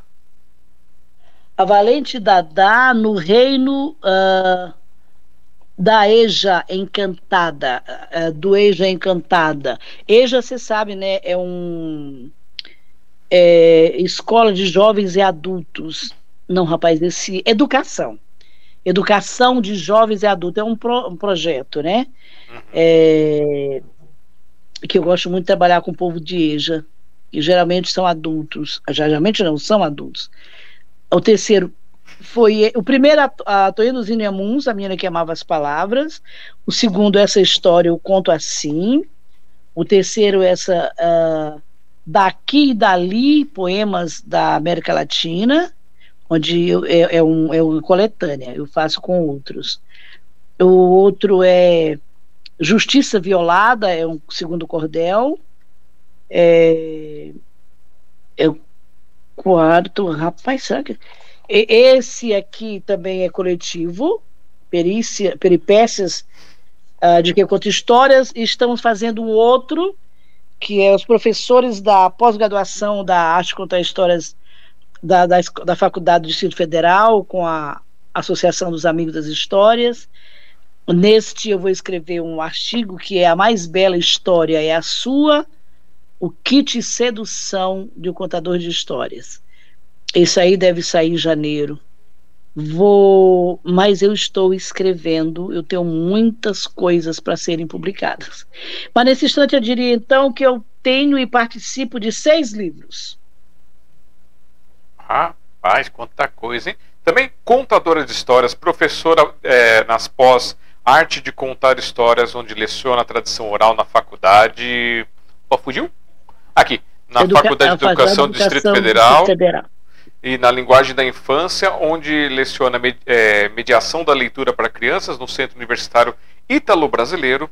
Também, ó, professora de literatura de cordel e contos populares do Brasil. Formadora, for, formadora é bom, hein, Cebolinha? Formadora pela Fundação Abrinque, onde faz formação na área de mediação de leitura e contação de histórias em regiões ribeirinhas e beiras de praias no Brasil. Militante da arte de contar história, organizadora do primeiro encontro nacional de contação de histórias do Brasil, fóruns de discussão. Não, nem foi no Brasil, não, desculpa. Primeiro encontro nacional de contação de histórias em São Paulo. Em viu? São Paulo. Em São Paulo. Em São Paulo, Brasil fóruns de discussão do ofício de contadores e políticas públicas, também é, funcionária de carreira na Prefeitura de São Paulo, fundadora e coordenadora da Casa de Cultura, coordenadora do Centro de Cidadania da Mulher de Santo Amaro, supervisora de cultura da cidade Ademar, Santo Amaro, coordenadora do Centro Cultural de Santo Amaro, secretária adjunta de Cultura da cidade de São Paulo, atualmente é superintendente de desenvolvimento social da ADESAMPA. ADESAMPA. Também ó, integra a Coordenadoria da Mulher e da Cultura na Associação Comercial de São Paulo, Distrital Sul, membro do Rotary Club Ponte Estaiada, diretora oradora da Casa da Mulher Paulistana, é, íntegra do Ilacha. Ah, eu integro o ILASA, que é ah, o Instituto sim. de Histórias, Letras e Artes de Santo Amaro. Tá, eu li errado, gente, todos aprendendo. Também pastora presbiteriana, esposa do pastor Jerônimo e mãe de Patrícia Joshua, jo, Joshua, quase não sei. Joshua. Joshua. Eita, tá língua travada. Rebeca e avó do Nicolas. E, e não é só isso, é. não, olha, tem prêmios. Excelência da Mulher pela Fiesp Ciesp, Mulher em Sol Maior pela AMESOL, Associação das Mulheres em Sol Maior, Joia Rara, oh, Joia, Joia Rara pelo programa Quality by Mara Cedro, Marco da Paz pela ACSP Distrital Sul, Botina Amarela pelo CETRASA, é, o AC, ACSP que você quiser falando? Associação? ACSP, Associação Comercial São Paulo. Uhum. Eita, peraí, que Peraí que eu, eu fiz caquinha aqui, gente. Peraí, deixa eu. Sumiu a imagem dela, voltando, arrumei.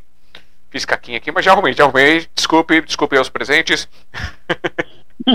Decoro na mesa. é, personalidade do ano do grupo 1 de jornais. É, destaque do ano pela OAB Sessão Santo Amaro. Mulher de destaque pela Câmara Municipal de São Paulo. Natal Iluminado. Melhor fachada em equipamentos públicos pela ACSP Distrital Sul. Contadora que inspira pela Associação dos Amigos das Histórias de Brasília. Contador referência pelo grupo é, Guaia. É isso? Guaia, isso. Da Universidade Federal de Goiás, dentre outros. Então é politalento, politalentos, né? não é multitalentos, é politalentos. Mas eu quero dizer uma coisa para você, meu amado. A cada distinção, e eu não coloquei tudo aí não, porque, mas a cada distinção que, que pela misericórdia de Deus eu, eu recebo, é, aumenta mais ainda o meu senso de responsabilidade. Para mim, cada premiação, cada reconhecimento é Deus dizendo: olha o que mais você tem que fazer, olha o que mais você tem que cutucar. É, e eu digo para você é, também, é, eu digo que por Ele, para Ele, Deus são todas as coisas. É, ele, na sua infinita misericórdia, me capacitou. E eu tenho toda a consciência de que se ele nos deu condição é para a gente abençoar os outros. É, eu, aqui eu tenho na minha sala um, um rack com várias prateleiras que nem cabem mais, mas eu olho assim, é, para mim cada um está me cobrando, cada um está me dizendo assim, olha, quanto você tem que fazer, quanto que você tem que é, inspirar, proteger, orientar, ensinar, é, se dispor, ter disposição, disponibilidade. Eu não os vejo assim como louros, sabe? Eu os vejo dessa forma. Olha só o que você tem que fazer. Eu entendo assim. E eu agradeço a Deus por isso. É, grandes poderes têm grandes responsabilidades, né? Já diria Isso. o tio do Homem-Aranha. é. E eu vou te dizer uma coisa, a gente está chegando no nosso teto aqui, vai bater às três horas. Então. Oba!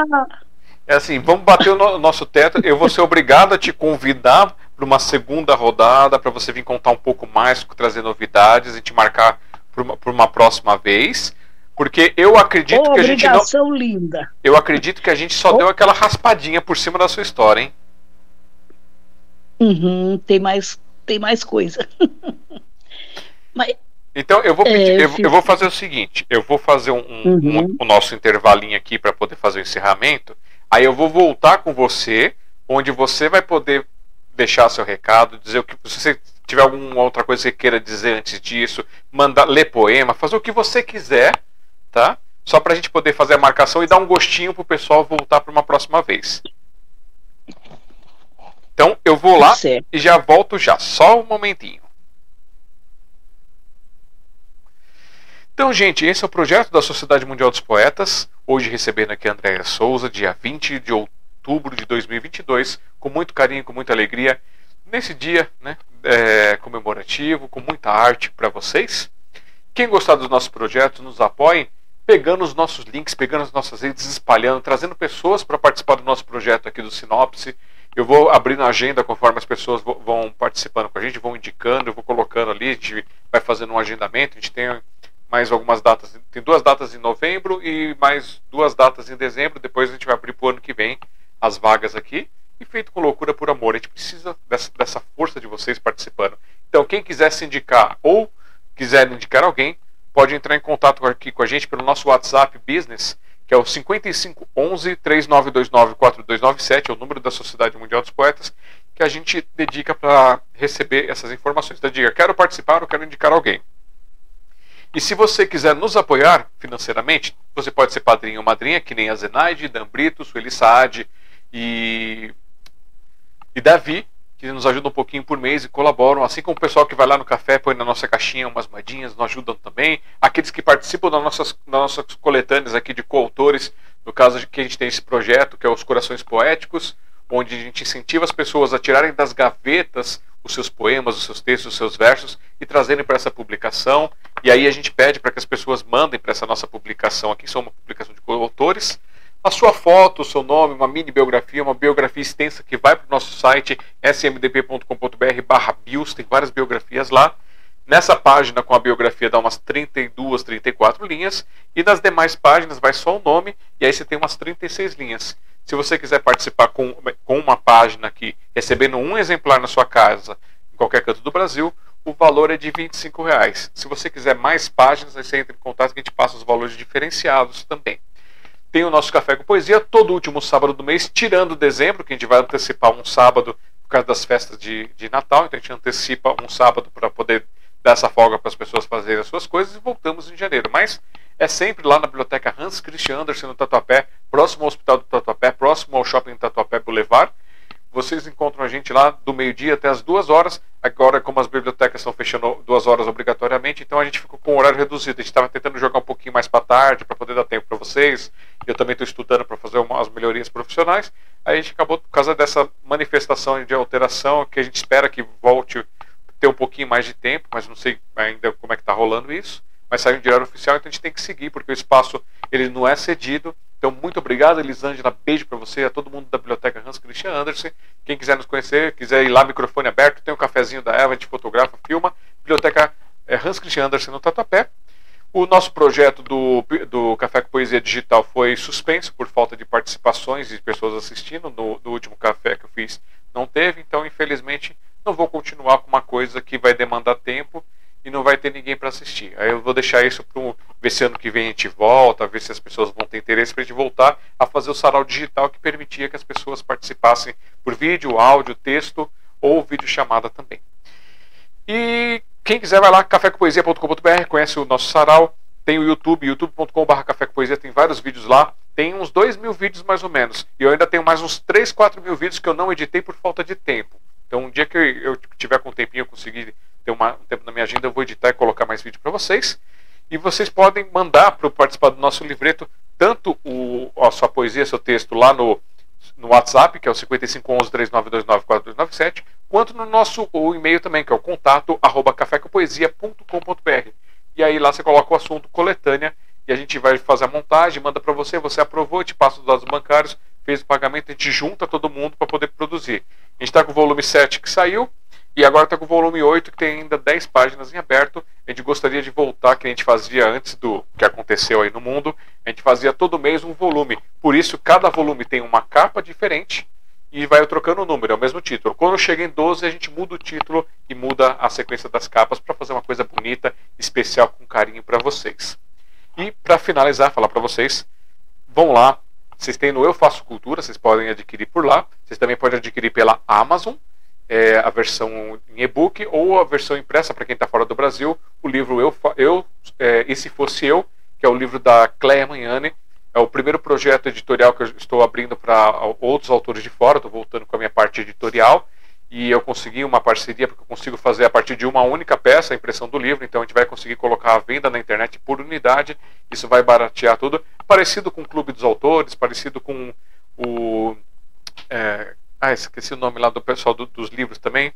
E, e, a gente vai fazer isso para poder trazer, dar essa oportunidade para os autores terem um custo menor, porque hoje em dia o autor que quer se lançar, que não tem uma, um, um padrinhamento, ele precisa gastar com editoração, com revisão e também com a parte de impressão. E quando ele pode fazer a partir de uma única peça, isso acaba dando uma flexibilidade. E foi isso que eu, estou, eu estava ah, desde 2007 procurando essa oportunidade e agora eu consegui e a Cleia foi a primeira, onde ela conta que a história da vida dela, ela, ela, ela passou por isso com o marido dela, que teve Alzheimer, e ela escreveu o livro, né, é, Faça o que seu médico diz, não faça o que eu fiz, depois escreveu Do Outro Lado da Rua, e também escreveu esse livro aqui, que ela tentou trazer a visão do paciente, a visão das famílias, com história de algumas famílias que ela conheceu lá no HC, e ela escreveu baseado nessas histórias, histórias tentando contar sobre essas famílias, tentando apaziguar o coração de quem tem, um uma pessoa na família que está passando por isso com Alzheimer e tentar passar a visão para as pessoas se sensibilizarem do que quem está com Alzheimer pode estar passando, como é que é esse desconhecimento,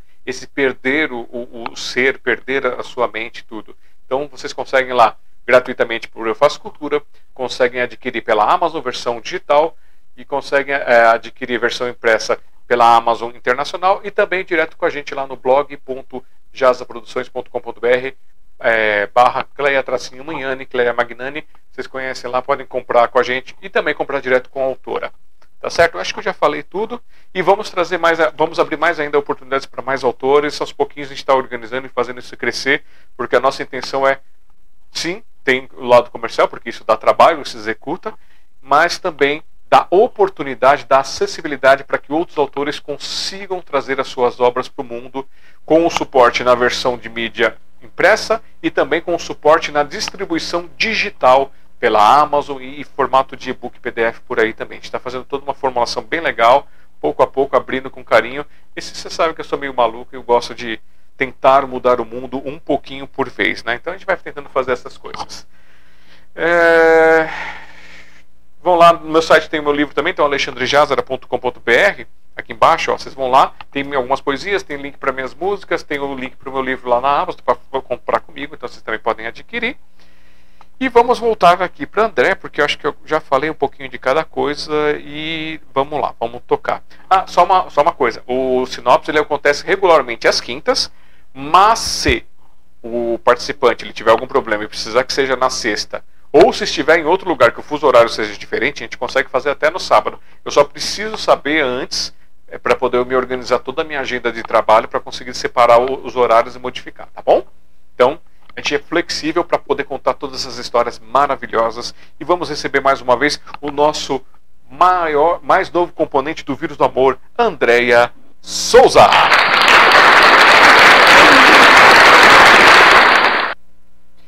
Andréia, eu, eu, nem, eu nem vou falar para você que assim, tipo, ah, teve alguma coisa que eu não perguntei que você gostaria de falar, porque eu, eu percebo que tem. Então, fica o convite, o convite aberto, mas você pode dizer o que você quiser agora, você pode falar alguma coisa, pode contar o que você quiser.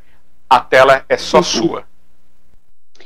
Meu amado, eu agradeço muito o convite, que muito me honrou. Eu agradeço aos preciosos que estiveram conosco. É uma honra, não é? A gente repartir essas experiências. E, e eu quero encerrar, já que hoje é o dia do poeta, com mais dois pequenos poemas meus que estão neste livro. Prometo, por este sol que me alumia, por este vento que venteja, prometo semear alegria onde for, onde esteja. E esse outro, já que estamos em tempos de tanto que necessário aí o nosso equilíbrio e a nossa Oração. O outro pequeno é: quando grita a cidadania, a corrupção te enoja, o preconceito te incomoda, desprezas o bullying, abominas o descaso, rejeitas os maus tratos? Então, bem-aventurados os que têm fome e sede de justiça, porque eles serão fartos. Muito obrigada. Um abraço grande, foi uma alegria.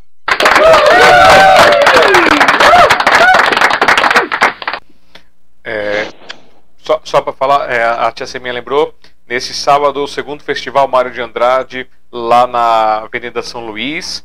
A gente vai estar na tenda da editora Matarazzo, que convidou o café para ir lá fazer um sarau das, das, quatro, das quatro e meia até as seis. A gente vai estar fazendo o nosso sarau gente vai chegar lá às 4 horas, eu com o pessoal lá às 4 horas para poder é, mostrar os lugares tudo, mas a tia Seminha vai estar lá a partir das 10 da manhã fazendo a parte de contação de histórias. Então vão lá que vai ser a programação o dia inteiro. É, lá perto, Boa, está entre a República e o Anhangabaú. Magnífico. E, é, Andréia, muitíssimo obrigado por esse seu carinho, Muitíssimo obrigado por essa sua energia, por todos esses ensinamentos, por essa conversa gostosa. Nossos canais, nossas portas estão abertas. Podemos conversar sobre muitas coisas aí. Dá para gente trocar muita figurinha, tem muita coisa que dá para fazer. Então, estou disponível se quiser conversar, quiser bater papo. Deixo disponível os nossos canais também, que sempre que quiser trazer alguma coisa. Quando quiser voltar, você fala, Alexandre, Então, com coisa para voltar. Vamos lá, quero, vamos marcar. Passa, passa a data. Eu passo sem problema nenhum. E recebo o okay. nosso beijo e abraço fraternal. Que você tenha ótimos dias. Mas os dias que não forem tão bons assim, que eles passem logo. Certo? Obrigada, meu querido Alexandre. Um cheiro na Eva. Uma, uma, uma passada de mão aí na Mia. e que Deus abençoe a sua casa e tudo que te disse a respeito. Muito obrigada. Muitíssimo obrigado. E para vocês também que ficaram com a gente até agora, todo mundo que mandando mensagem aqui, é, que deixaram o chat, que, que escreveram, que fizeram todas as interações com a gente, muito obrigado por esse carinho, por essa presença, por essa participação. É, recebam também nosso beijo e abraço fraternal, que os dias que não forem tão bons assim, que eles passem logo. E que você tenha ótimos dias hoje e sempre. E lembrando, uma coisa que é importante: procure dentro de você sempre aquele pedacinho, não precisa ser uma coisa muito grande, só um pedacinho, uma coisa que não é muito legal, uma coisa que não é muito boa, e transforme, transmute, porque todos nós temos e todos nós podemos mudar sempre. E quando a gente começa a mudar a gente, a gente vai mudando o mundo ao nosso redor e vai criando essa onda e fazendo realmente um mundo melhor para todos. É isso, gente. Nos vemos no próximo programa. Nos vemos no sábado para quem for lá na Mário de Andrade. Nos vemos no outro sábado para quem for lá na Hans. E Bom dia, boa tarde, boa noite, onde vocês estiverem. Eu sou Alexandre Jázara, tentando deixar o mundo um pouquinho melhor de quando cheguei por aqui. Obrigado e até mais.